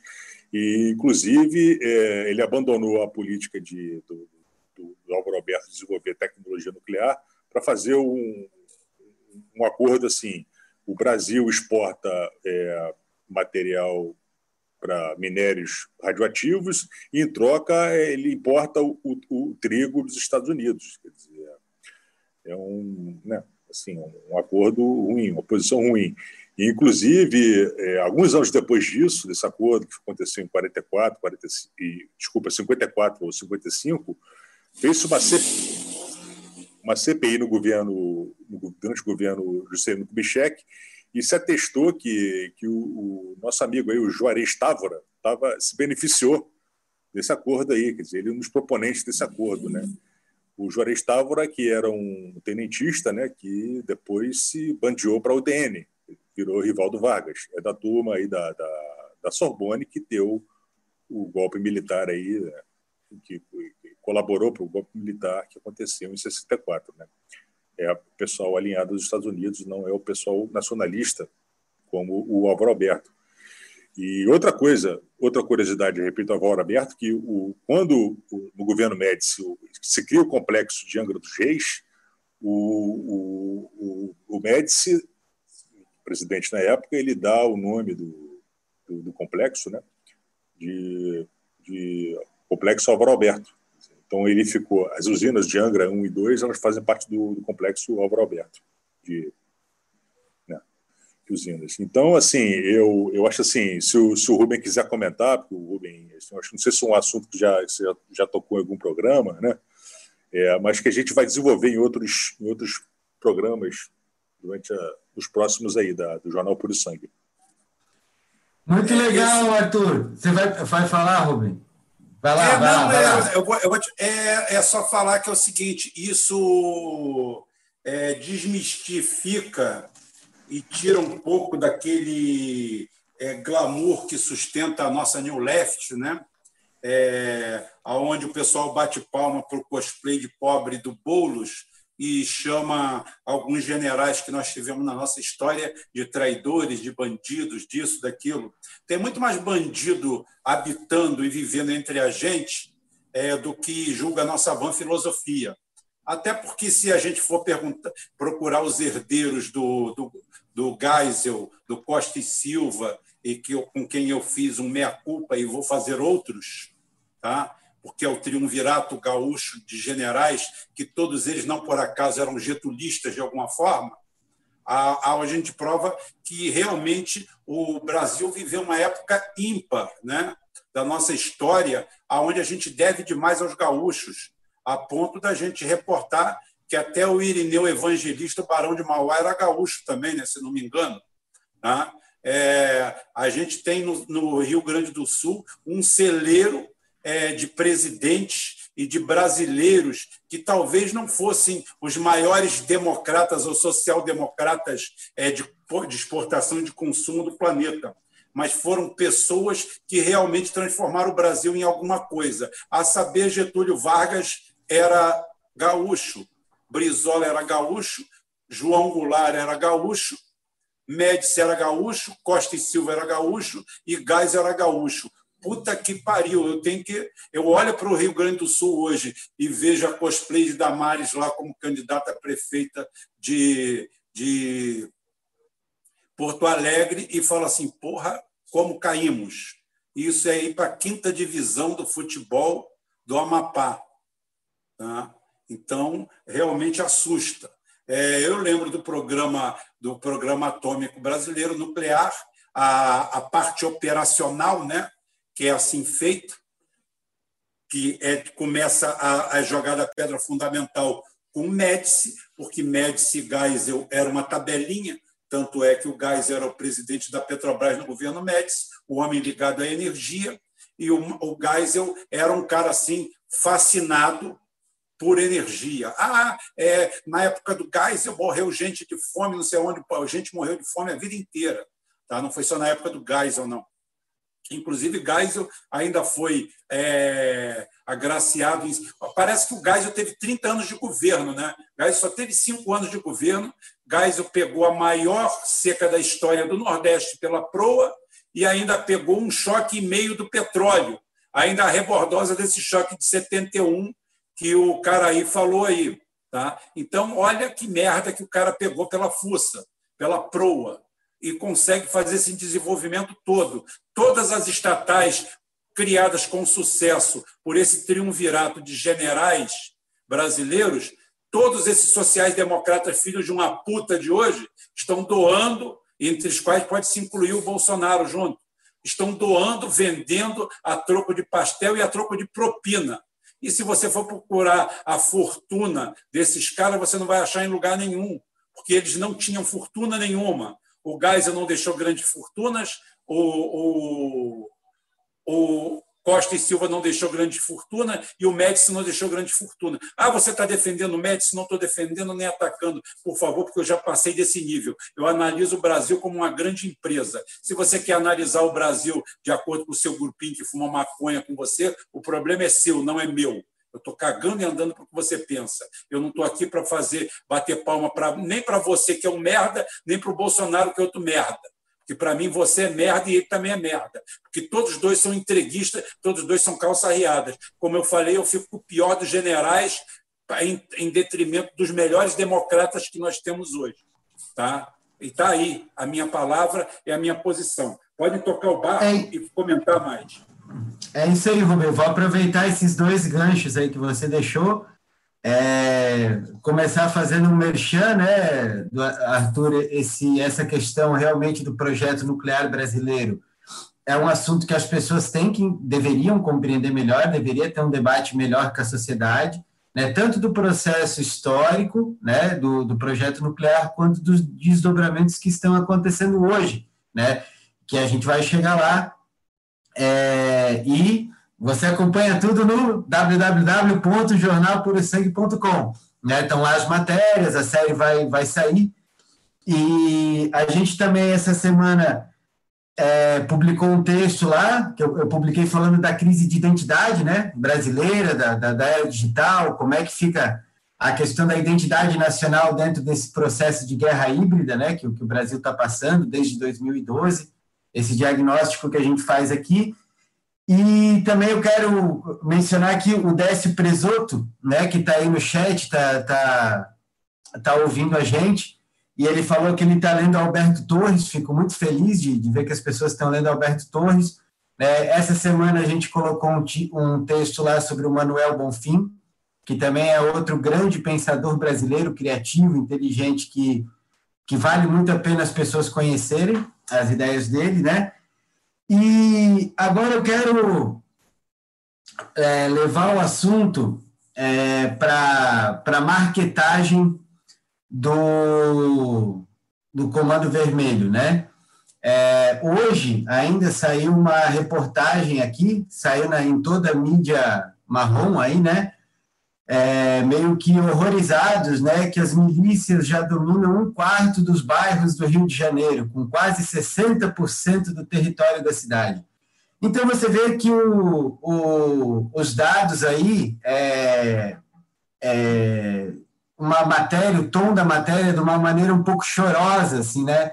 Meio na linguagem do, do narco-deputado Fraga, né? Que é assim, ah, coitadinho dos meninos do Comando Vermelho, olha só, eles estão perdendo o poder para a polícia, né? Ele que, que diz, assim, com todas as letras, que o, o tráfico de drogas é apenas um poder local, né? e que a milícia que tem projeto de poder, né, a gente já falou aqui várias vezes, né, as facções criminosas comprando terra no Paraguai, na Bolívia, né, com sistema de lavagem de dinheiro, com todas as rotas para as regiões da Europa, para os Estados Unidos, né, uma rede internacional de narcotráfico gigante, na qual as facções é, criminosas brasileiras se associam, né, e o narco-deputado Fraga é, dizendo que isso ali é apenas um poder local.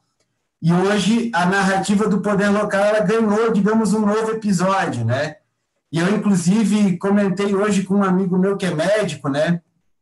E ele defende muito a medicina baseada em evidência, né? Quer dizer, você precisa ter evidências dos fatos é, para poder fazer uma, um bom diagnóstico, né? Um bom, um bom encaminhamento, um bom entendimento do processo de saúde. E eu fiquei pensando por quê que essas análises sociológicas elas não precisam mais da, da base de evidências, né? E vou explicar porque fui ver o documento, né, da onde que se baseou isso, e para mim eu achei uma coisa extremamente assustadora e, e perigosa, né? Primeiro de tudo, porque é, qualquer experiência empírica sabe que isso aqui é uma piada, né? Você, é, é, a grande mídia e a, e a turma lá do, do narco-deputado preocupadas com o avanço da milícia no Brasil, enquanto a gente sabe a proporção que o crime organizado e o tráfico de drogas tomou, né? Todo mundo vê isso. E eu fui atrás dos dados, né? Da fonte dos dados, porque para se ter um levantamento preciso é, você tem que ter uma boa amostragem de dados, né? Que é aquela coisa, você precisa ter evidência. E a fonte dos dados me, me assustou um pouco, né? Que são dois grupos de estudos, um da UF, né? No Rio de Janeiro, e outro da USP, que trabalham junto com três ONGs, né? Com três ONGs que pegam dados sobre violência. Então, quer dizer, a amostragem de dados deles é baseado basicamente em dados de ONGs, né? E, e isso está sendo tomado como uma referência científica da, da, das universidades federais e da, da, da USP, né? E eu fiquei assustado das universidades, junto com ONGs, estarem é, manipulando, é, junto com a mídia, a opinião pública, nitidamente para defender o tráfico de drogas. Né? Não que a gente seja. Ninguém é favorável à milícia, ninguém é favorável a nenhum tipo de criminalidade. Mas é, é assustador a mídia, ONGs e universidades se unirem para fazer uma nítida defesa das facções criminosas dentro do Brasil. Né? E eu fui ver uma dessas ONGs, aqui ela chama Fogo Cruzado, né? E aí ela é, ela é financiada por um instituto, que é o Instituto Update, né? E eu fui ver as pessoas jurídicas, né? E tá lá BMW Foundation, Fundação Ford, Fundação TD Setúbal, Open Society Foundations, o Media Network, quer dizer, as grandes corporações financeiras todas, a turma do George Soros, da Open Society, que o Enéas né, denuncia desde os anos 90 ser o maior traficante de drogas do mundo, né, eles estão financiando uma ONG, e a ONG está junto com a, a laboratórios supostamente de análise sociológica dentro das universidades, vendendo esse discurso de que, coitado dos traficantes de droga. Né? Inclusive, na semana passada, eu vi uma, uma bolsista do CNPq, inclusive, né, Arthur, que a maioria dos bolsistas do CNPq hoje atacam as forças militares e não sabem que foram os militares que criaram o CNPq, que, que é por isso que eles recebem a bolsa. Mas eu vi uma sujeita falando o seguinte, que uh, o negócio agora, inspirado aí na, nas milícias lá dos Estados Unidos, é, nas milícias negras, que precisa ter uma orientação política né, para os negros que estão armados nas favelas para se fazer uma, um direcionamento de poder, para se fazer milícias negras com o exército do tráfico, né, de se dar um direcionamento ideológico. Então, hoje, Arthur, a gente tem dentro das instituições de pesquisa do Brasil pessoas que estão ali defendendo que o crime organizado se organize em torno da pauta racial para criar milícias armadas e se impor perante o resto da sociedade, bancados por fundações, BMW, Ford, do, Fundação Setúbal, essa, essa coisa toda. Então, aonde que o Brasil vai chegar? Né? Aonde que o Brasil vai chegar? E essas pessoas são tão canalhas, tão canalhas, que você vai contestar o quê? A evidência que eles estão apontando para essas matérias aqui, que a, a milícia tomou essa parte do território.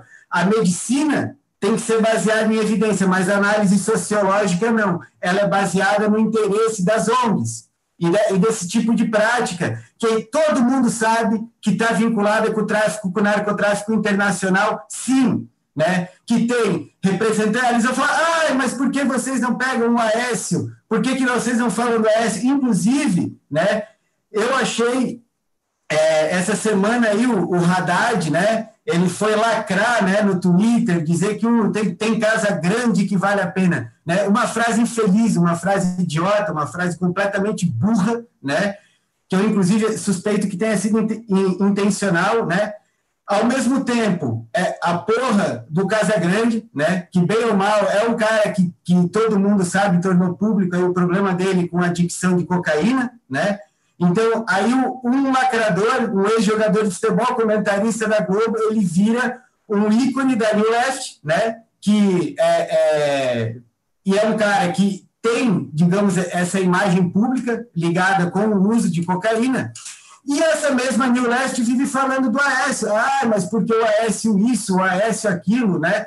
Quer dizer, o cheirador de pó, se ele for esquerdista, ele é ídolo, ele é mito, ele é demais. Agora, se o cheirador de pó for de direita, né, ou nem é de direita, se for tucano, aí é um problemaço. Né? É, uma, é uma régua moral absurda. E outra, né, no Brasil, existe sim. Outro dia eu vi uma reportagem também do, do, do pessoal do Omidyar, né, do Intercept Brasil, né, porque aquela fundação Omidyar, né, ela mantém o The Intercept Brasil. Aí, todo mundo sabe, né? Nosso parceiro, nosso colega lá do Duplo Expresso, Romulus Maia, fala disso, e muita gente fala, e está aí, o dado é público, né? Não tem nada de, de, de uá, né? A, a, o Intercept Brasil é, e o Intercept Brasil dizendo que não existe epidemia de, de uso de drogas no Brasil.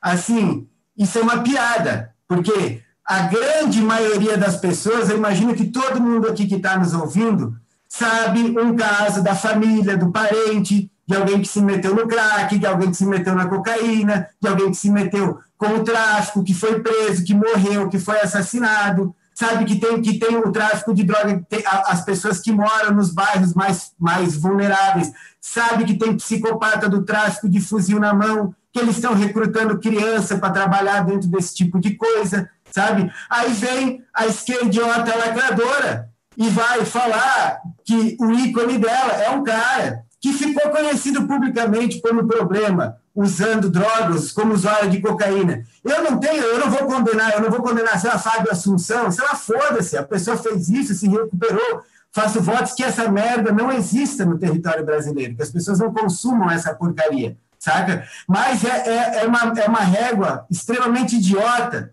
sabe? É isso, quer dizer, o, o Fábio Assunção e o Casagrande são legal. Agora o AS e o Ui, Ui, ai, ai, ai, sabe? Que palhaçada é essa? Sabe? Ah, porque eu, na, a cocaína no avião, sabe? Que porra é essa? Está na hora de tratar o assunto com seriedade.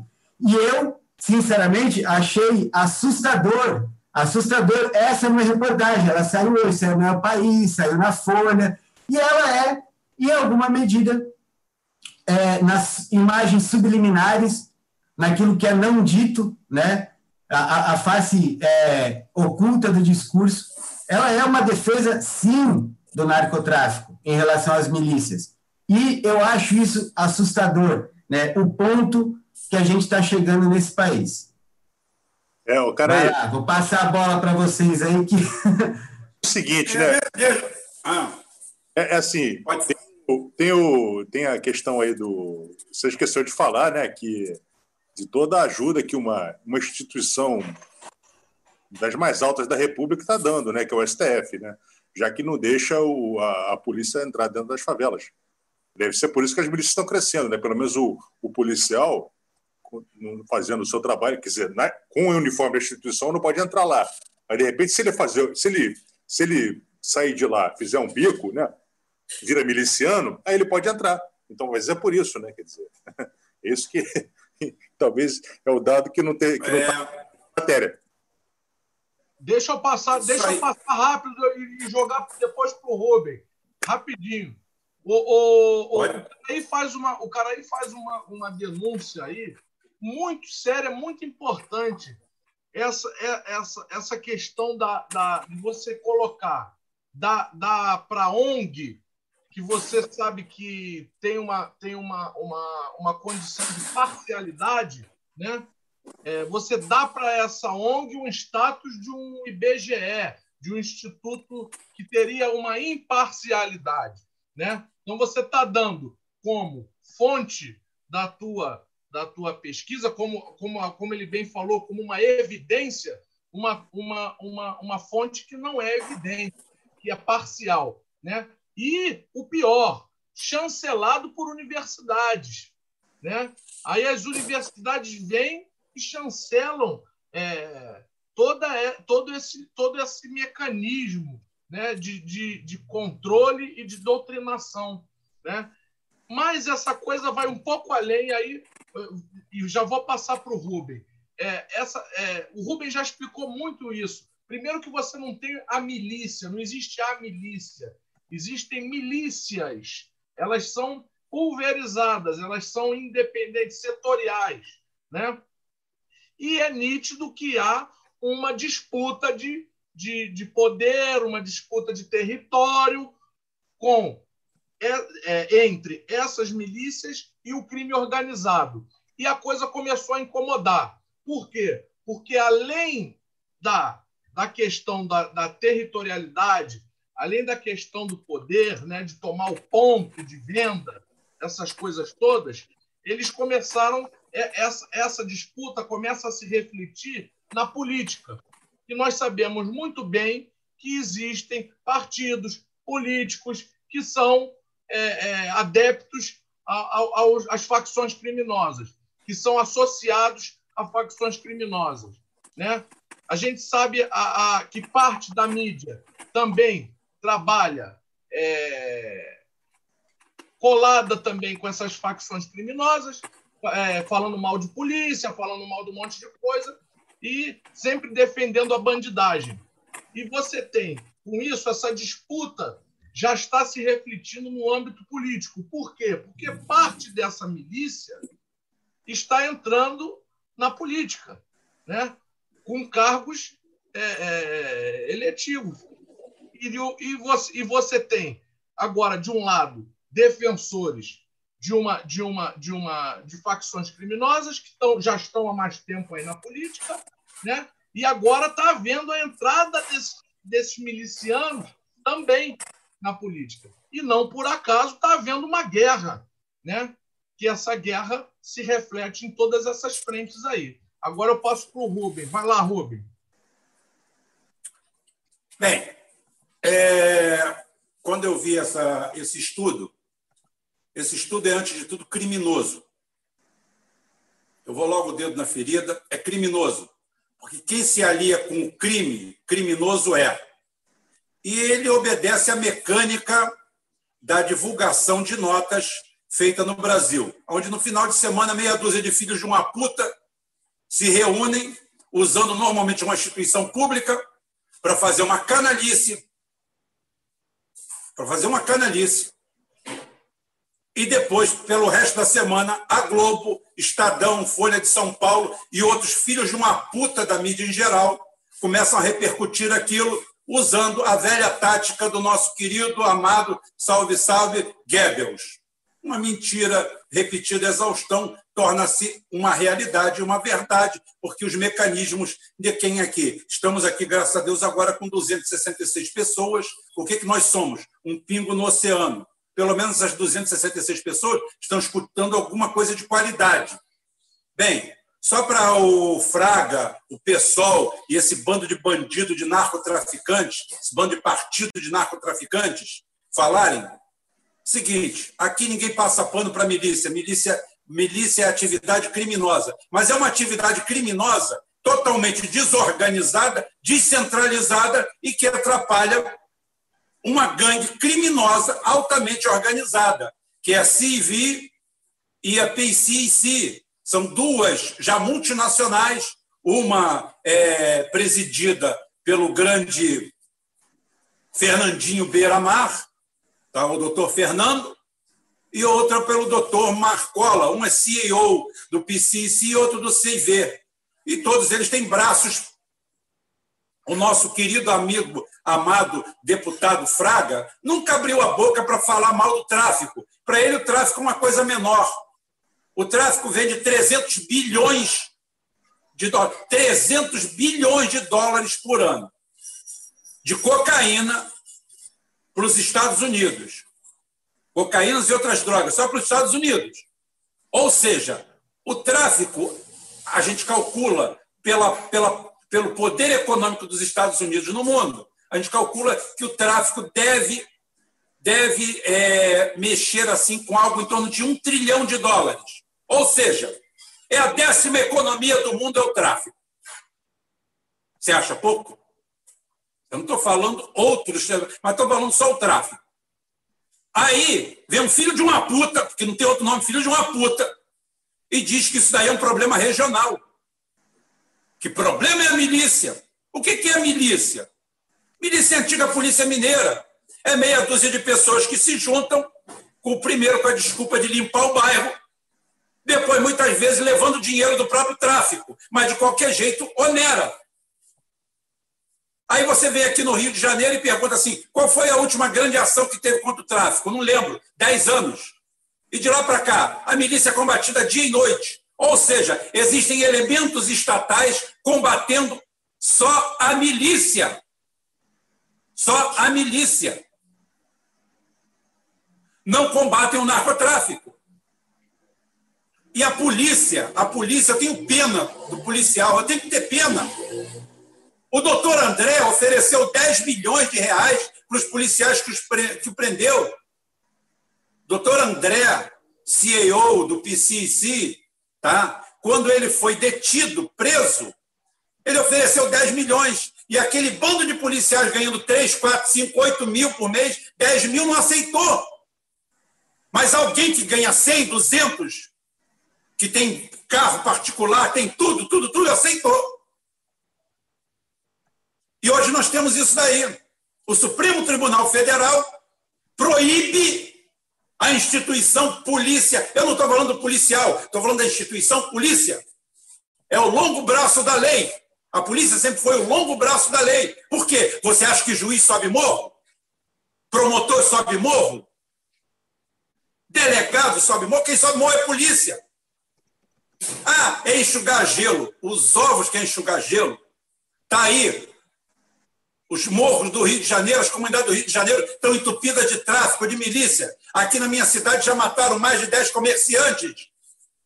Cidadãos de bem, gente com 30 anos de comércio, foram assassinados por um bonde. Eu estou procurando até hoje quando é que vai vir alguma coisa, alguma ação oficial contra esses bandidos. Todo mundo sabe de onde eles são. Todo mundo conhece os carros que eles usam mas lá dentro não se pode entrar porque o STF proibiu. E o STF me coloca 20 narcotraficantes do alto comando do PCC na rua. O STF virou uma central de habeas corpus para narcotraficantes. Eu queria saber como é que funciona isso.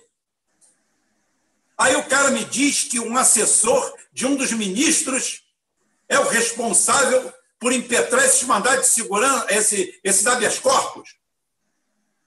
A que, ponto nós chegamos?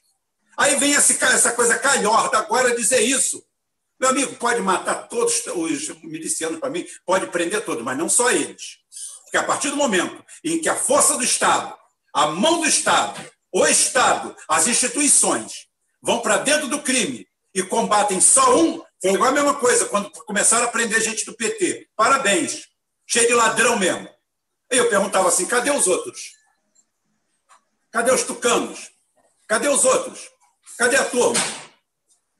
Quando só vai um lado preso, o Estado está atuando ao lado dos criminosos. Isso serve para o partido, serve para esse deputado e serve para a turma. A propósito, eu quero perguntar para vocês que gostam tanto de modinha: quem matou a Marielle?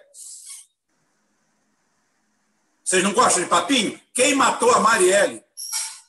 Universalmente, a técnica, a técnica de investigação chega à conclusão que quem mata alguém, principalmente, é o beneficiário daquilo.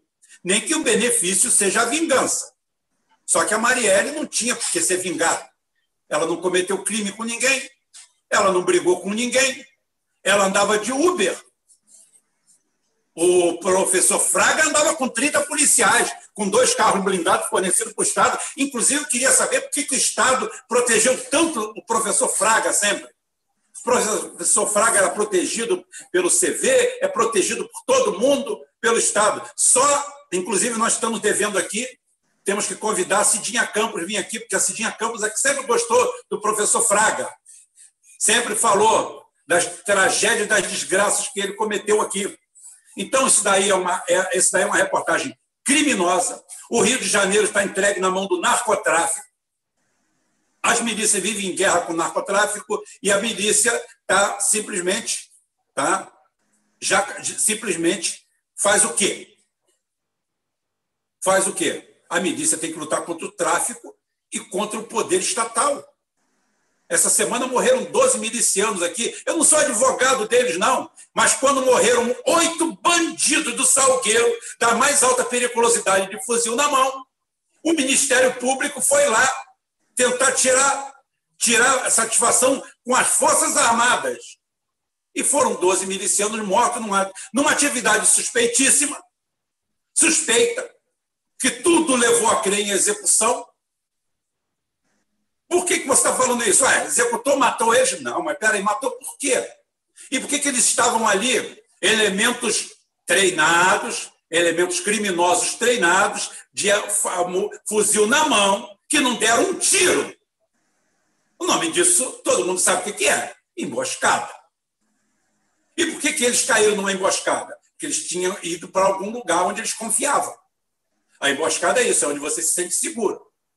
O resto não cabe a mim. Eu não sou juiz, eu não sou do MP, eu não sou delegado. Cabe a cada um investigar. Porque quando cada um faz a sua parte e investiga, eu me sinto à vontade. Quando não, eu me sinto tolhido, coagido e não posso falar mais nada.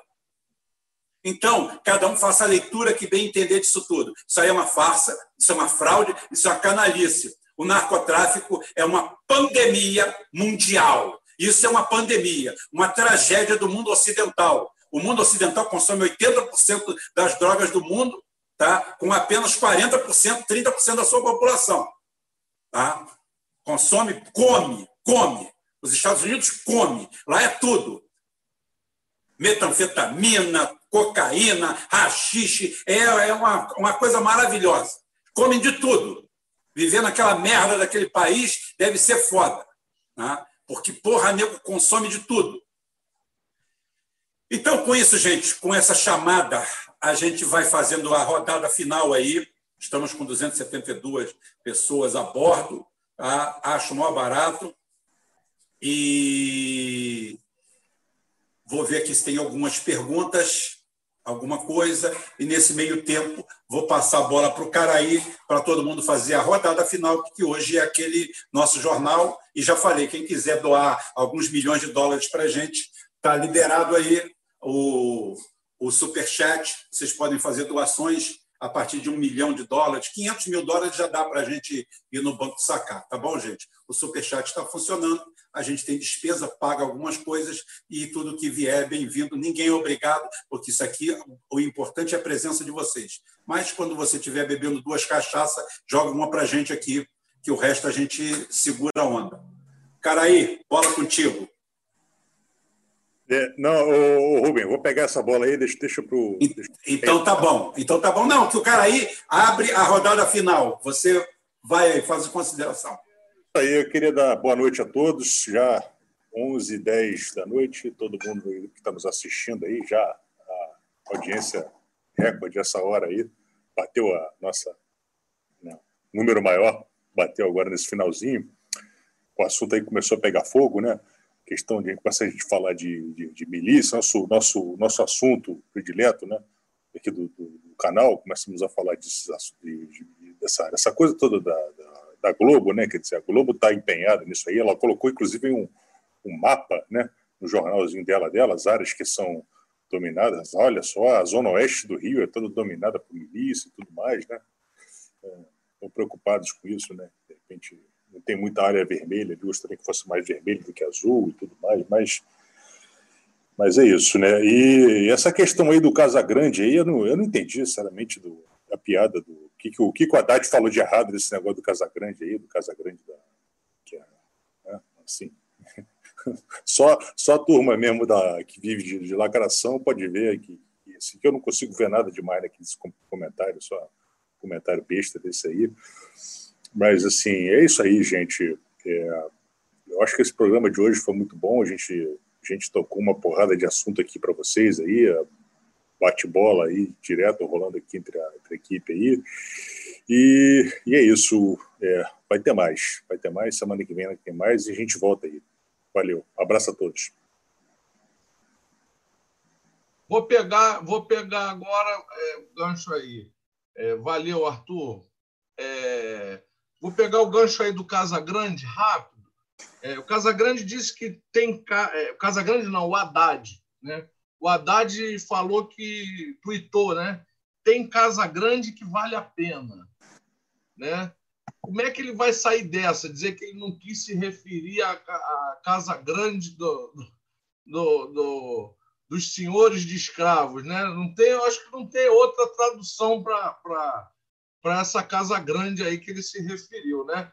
Tá na cara que ele fez uma piada, né? Só que é aquele negócio, é a história do, do, do menino que, que nadava com os tubarões, né? ele nada com o tubarão, acha que o tubarão é bonzinho, tá sempre cheio de tubarão do lado dele. O dia que ele corta a perna e sai o sangue, bicho, o tubarão não quer saber.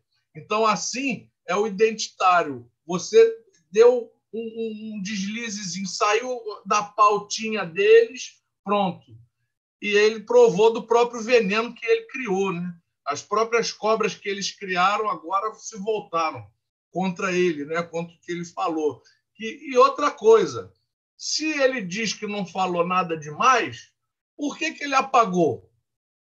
Se, não, não, se ele não tinha culpa nenhuma, ele não precisava ter deletado, né? não precisava ter apagado.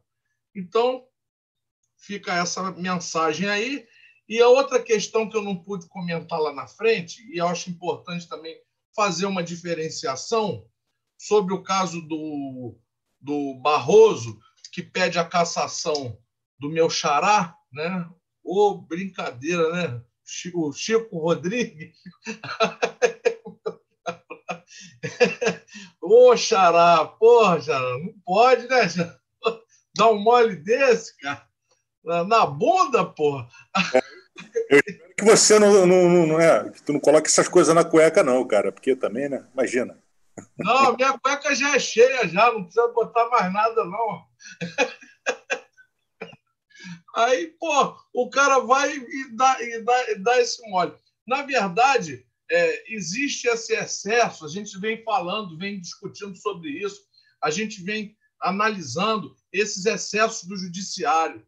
Todo, to, vira e mexe, nós estamos falando. Agora, o caso Witzel, em, é, em específico, eu não posso fazer uma comparação direta, porque o caso Witzel é um caso que requer uma investigação maior, né? é uma situação que você tem que avaliar vários, várias provas, tem que colher muitas provas né? para formalizar um, e chegar num julgamento próximo do, do, do, da, do justo, né? do, da realidade que houve. Então, o caso do Xará lá, do Chico Rodrigues, o senador, já é uma coisa mais gritante, porque foi um flagrante da Polícia Federal.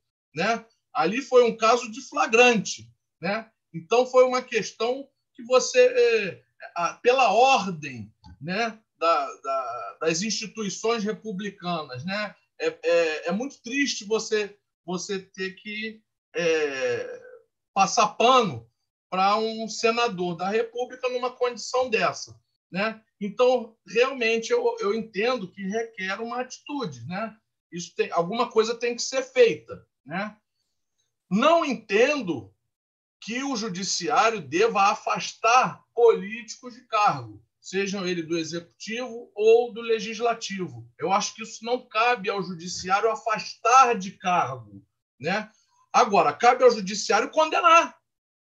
Se é ladrão, prende. Está preso. Agora, afastar do cargo abre um precedente muito perigoso. Amanhã eu posso levar isso para a esfera, a esfera puramente política, né? e usar esse instrumento para afastar meus desafetos políticos. Né? Eu tenho um desafeto político, afasto ele do cargo. Né? Então, é, essa questão de equilíbrio de poderes tem que ser muito mais discutida, não está sendo, não está funcionando. Né? Agora, existe um detalhezinho que a mídia não passou para vocês, nós vamos passar.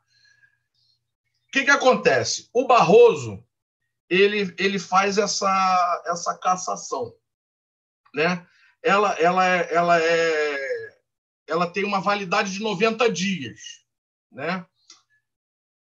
De, é, nesses 90 dias, o próprio Senado ele precisa referendar esse afastamento.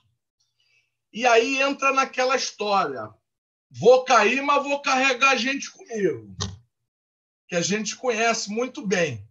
Né? Então já entra uma nova questão aí. Por que, que o Senado se, se viu é, é tão apertado? Porque esse desmando do, do, do, do Poder Judiciário ele já vem sendo feito há muito tempo. Mas nesse caso específico, o Senado ficou melindrado. Por quê? porque eles vão ter que votar, eles vão ter que referendar essa, ou não. E aí? Libera o cara do dinheiro na cueca, ou, ou manda, tira ele ou deixa ele? E aí você vai ter que dizer o que, que você quer. Né? E o povo quer saber o que cada senador vai fazer. Então, eles ficaram numa condição agora complicada, alguns, né?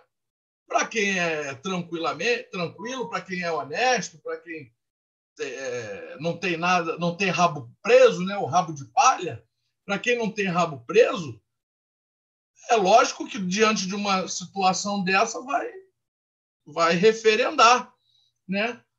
E quem tem rabo preso? Que situação complicada que foi criada agora, né? O que, que o cara vai falar para o povo? E vai haver, e por outro lado, o Xará, o Chico Rodrigues, vai retaliar? Então fica essa questão aí para gente trabalhar em cima, porque isso você não vê em qualquer canal. Esse tipo de, esse tipo de detalhe, aí você tem que vir aqui e, e tem que entrar no jornalpurosangue.com, que ali você vai ter informação de qualidade e abordando questões que nem todos abordam, né? E da forma que é abordada aqui pelos meus grandes amigos aqui, grandes comentaristas aí. Então aqui eu encerro, um beijo a todos, até uma próxima oportunidade e passo a bola para o Caraí. Já tá ok aí, Caraí? Pode receber. Vai daí, Bora lá.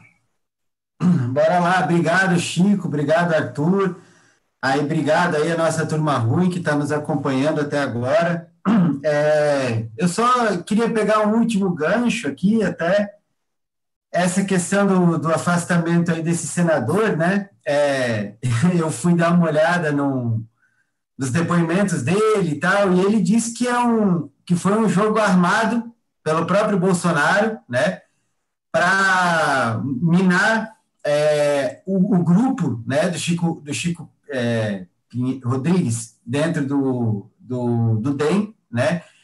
E também para que ele associa com o vínculo, com a aliança que o Bolsonaro está fazendo com o MDB, né, para aumentar a, a, capilaridade que ele teria com o Jucá, né, com o Romero Jucá em Roraima, né, o que eu acredito que não seja completamente deslocado, não, sabe? É, eu acho que tem muito fundamento, assim, a New Left fez muita muita festa, muita ciranda né, com esse caso, mas eu vejo ainda com uma maneira de articulação do próprio Bolsonaro, né? É um movimento inteligente estratégico ali.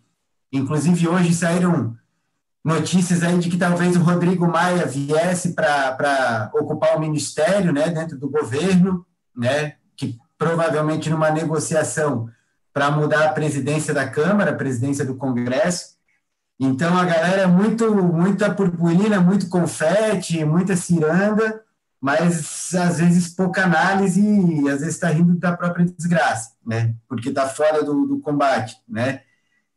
É, eu queria falar também, eu, eu mencionei a, a, Fundação Ford e tal, apareceu alguns bolsistas deles ali no chat, né? Dá para ver que é que falou em que criticou a, a, o narcotráfico, aparece alguém, algum bolsista da Fundação Ford, né? Parece que você balançou e caiu. Mas, assim, é, um, um, ponto que eu, que, eu, que eu acho que tem que ficar bem claro, cara, que a gente tem total apoio, assim, a, a população negra, a igualdade, né, e, e, e todo tipo de, de, nenhum tipo de preconceito e discriminação dentro do Brasil, né, o que a gente acha pelo menos eu, né, é, considero muito complicado é, é, essa mentalidade de querer criar um apartheid no Brasil, no modelo que era na África do Sul, no modelo que era até os Estados Unidos, aí nos anos 80, que casamento interracial era proibido, essa coisa, sabe, bairro para branco, bairro para negro, é, é escola para branco, escola para preto, é igreja para branco, igreja, igreja para preto, essa coisa aí não tem nada a ver com o Brasil, né? O Brasil é um país miscigenado, isso é um fato. Né? Isso não significa que a gente não deva valorizar as pessoas negras, indígenas e toda a composição étnica. Né? e é uma coisa que, inclusive, a gente fala é, da, da, crítica que se faz, ah, que todo nacionalismo é fascismo. A gente fala, não, o, nosso, o, o nacionalismo brasileiro, né, ele não tem como ser xenófobo, ele, o nacionalismo brasileiro ele é composto de uma multiplicidade de, de grupos sociais, de grupos étnicos, né, a, a própria natureza do Brasil é exatamente ser um país heterogêneo, um, país formado por uma população heterogênea, isso é uma coisa que eu, e acho que aqui o nosso grupo como um todo, considera saudável. Né? Eu, eu não gostaria de viver num país com uma segregação racial radical, né, do jeito que é os Estados Unidos, e isso a gente não quer. E essas fundações, né, há muitos e muitos anos, há mais de um século, né, é, muitas dessas fundações que financiam o, algumas alas do movimento negro são fundações de supremacistas brancos, né? São supremacistas brancos que movimentam supremacistas negros, porque a pauta é a mesma, que é a pauta da segregação racial. Né? Então, eles alimentam a pauta da segregação racial financiando aquilo ali. Então, isso é uma coisa muito delicada e que não, não cabe, não é a cara do Brasil. Né?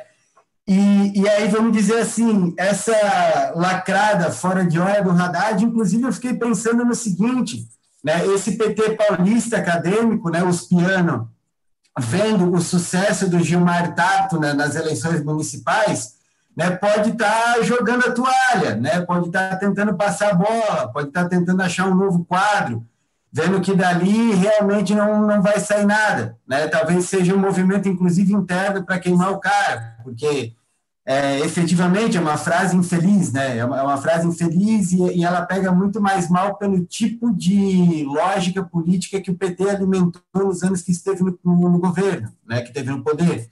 Então é muito delicado, assim, foi muito infeliz.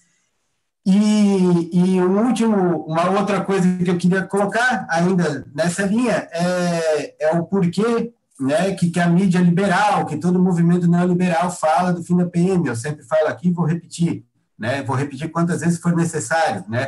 O projeto liberal é que não haja segurança pública. As pessoas não vão ter segurança pública. Quem tem é, dinheiro para ter uma empresa de segurança privada vai ter a sua segurança privada. Quem não tem dinheiro para pagar vai ser abandonado da própria sorte.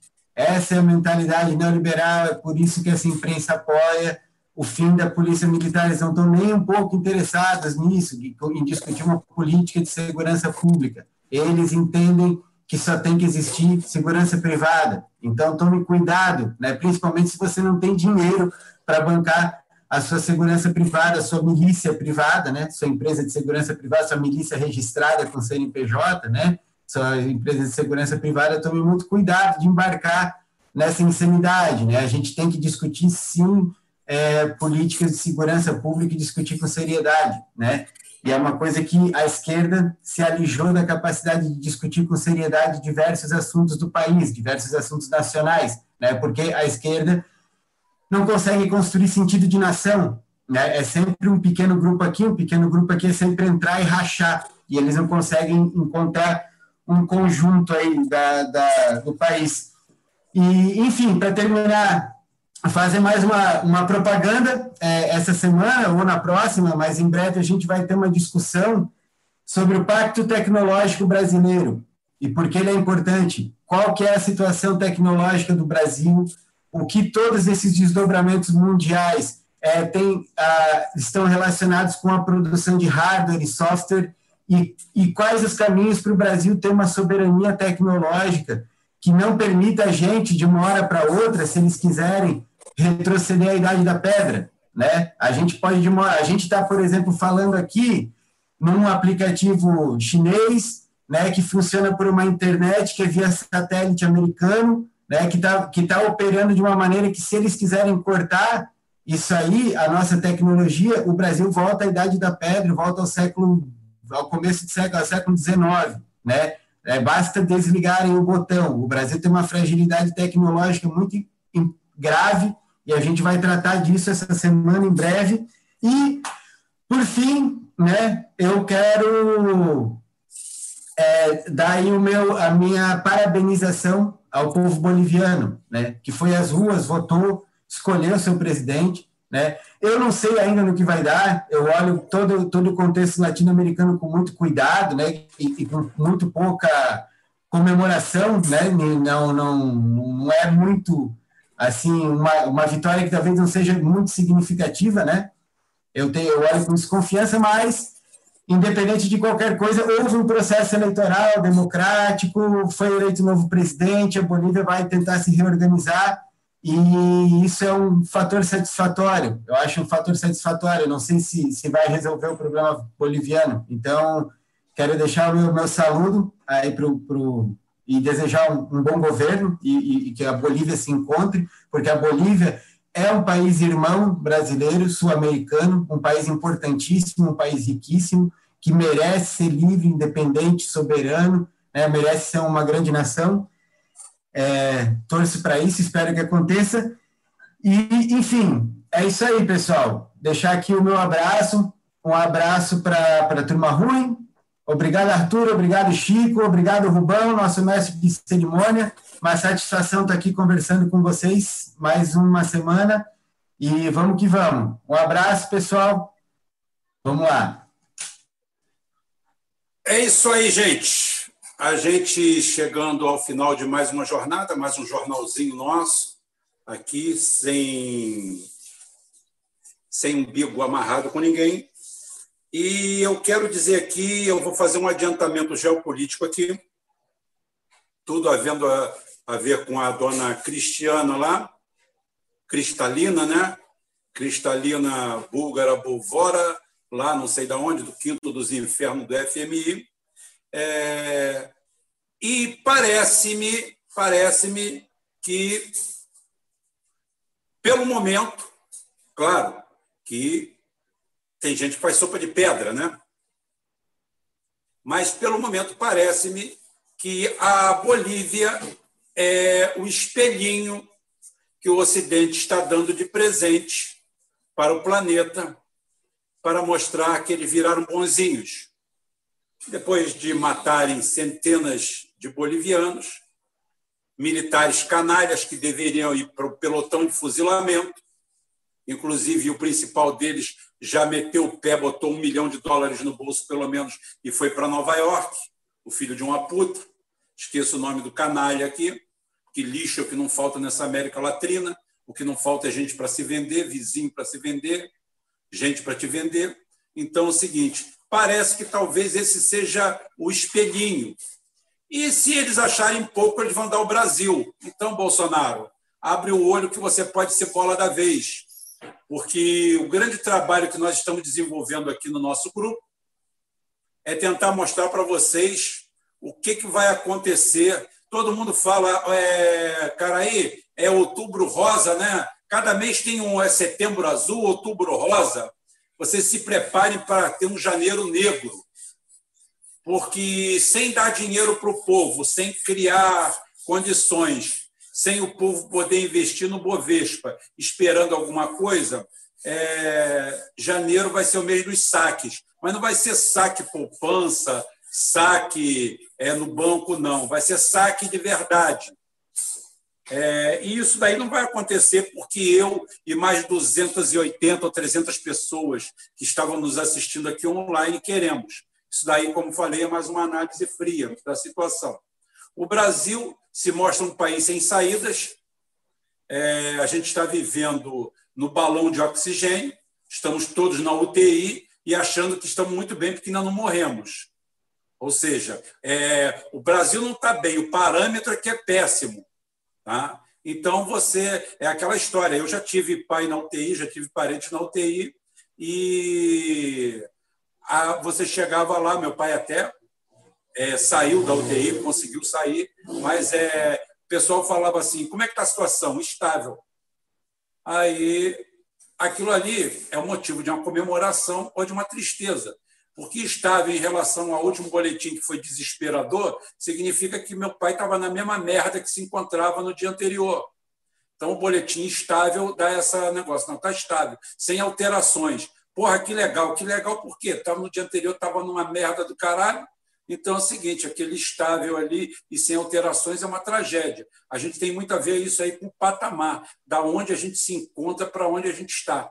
O que, que a gente está fazendo? Qual é o ponto de comparação? Então, o brasileiro hoje está dentro da UTI, nós estamos todos na UTI, a sociedade vivendo de esmolas do governo federal, esmolas não porque esse dinheiro é dele mesmo, mas um, um país que diz que está quebrado e fudido porque deu 200 bilhões, é, devolveu 200 bilhões para o povo e numa canetada deu 1,3 trilhões para os bancos brincarem de dinheiro, fazer banco imobiliário.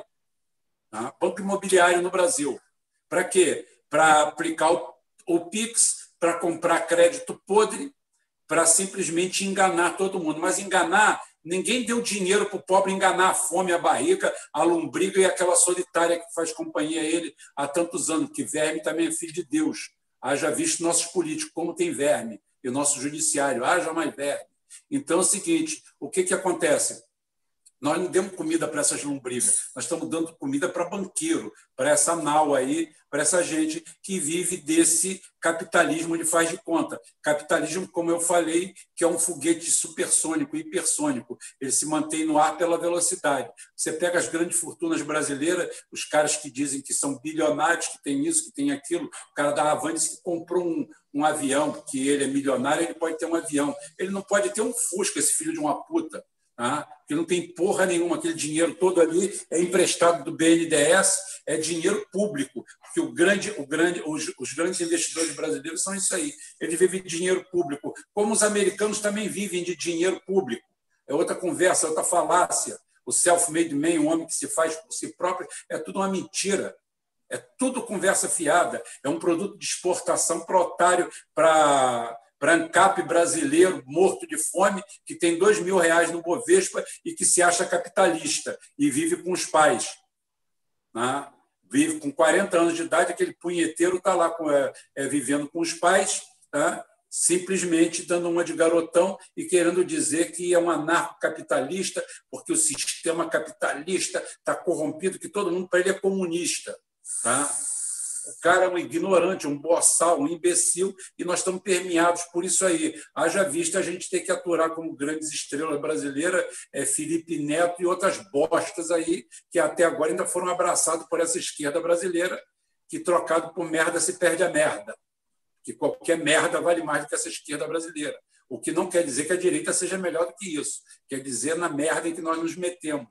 Aonde, como é que nós vamos, viemos parar aqui? Eu não sei criamos uma, uma sociedade e uma, uma geração de preguiçosos, de vagabundos, que ninguém quer trabalho, ninguém quer porra nenhuma, todo mundo quer ganhar a vida. Ô, Rubem, você vive a vida, você também está atrás de um computador. Hoje eu estou atrás de um computador. Eu deixei o meu couro, foram 23 anos de Petrobras, 16 anos embarcado, 400 voos de helicóptero, mais ou menos, naquelas merdas que levou a vida de muita gente, só o transporte para ir trabalhar, em cima de uma bomba de uma bomba que é uma plataforma de petróleo, 16 anos nessa vida. Então, lava a boca com sabão, com qualquer coisa, para você falar de mim ou falar de quem trabalhou nesse mundo. na minha época, o, meu, o sonho meu e da minha turma, todo mundo ficou é, me invejando. Porra, você passou para a Petrobras, que legal, para trabalhar. Hoje ninguém quer emprego para trabalhar, não. O vagabundo quer ficar atrás de um computador ou botar dois mil reais e sonhando que vai ganhar dois mil por dia. Não vou ver que todo mundo é otário, está todo mundo ali para ganhar dar dinheiro para ele. Ninguém quer. Vai chegar um momento que, se você precisar da gota de um suor de, um, de um, alguém dessa juventude aí para fazer a cura de algum remédio, você não vai ter, porque nunca ninguém viu, não existe. E sabe o que vai levar isso a vocês? Eu quero dizer para você, Janotinha. Você que só sabe ligar computador e se acha o máximo que está aí, ou você está fazendo humanas e virou mais um especialista de segurança pública do PSOL, aí, sem nunca ter levantado o cu da cadeira, a não ser para comprar maconha na esquina, ou quando ela vem ir na porta pegar, fingindo que está comprando pizza, você que é um pouquinho mais inteligente, ou então faz como o Gregório do Vivier e vai lá, pega do próprio vaso, né? Tá? que ele pode. Pobre, se fizer isso, entra na porrada. No dia seguinte, um delegado está lá na porta dele porque viu que ia se dar bem, ia se dar bem é, crescendo em cima de um pobre coitado que apareceu. Mas como foi o Gregório do Vivier, com esse sobrenome francês e aquela cara de babaca que ele tem, a gente tem que, tem que engolir isso aí. Então, essa turma aí que não gosta de trabalho, não pensa em trabalho, não sonha em trabalho, age para vocês o seguinte: se isso aqui der merda, vocês estão fodidos. O pessoal da periferia vai comer o fígado de vocês, vai comer o rabo de vocês e ainda vai botar vocês para trabalhar de escravo. Tá? Tem um filme sobre isso daí. Tá?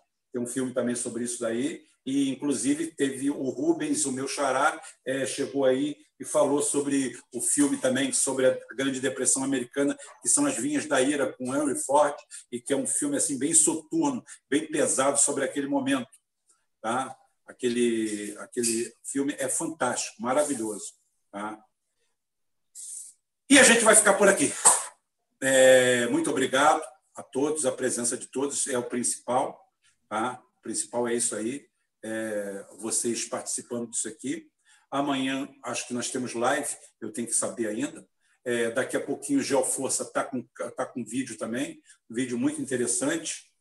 Como diz o Silvio Santos, eu não vi, mas a minha filha mais nova viu e achou maravilhoso. Então, vamos, vamos fazer isso aí, gente. Vamos lá ver Geoforça e não deixar de acessar a Pátria Mãe aqui, que é www.jornalpurosangue.com, sem o BR, e o Bruce já está se manifestando.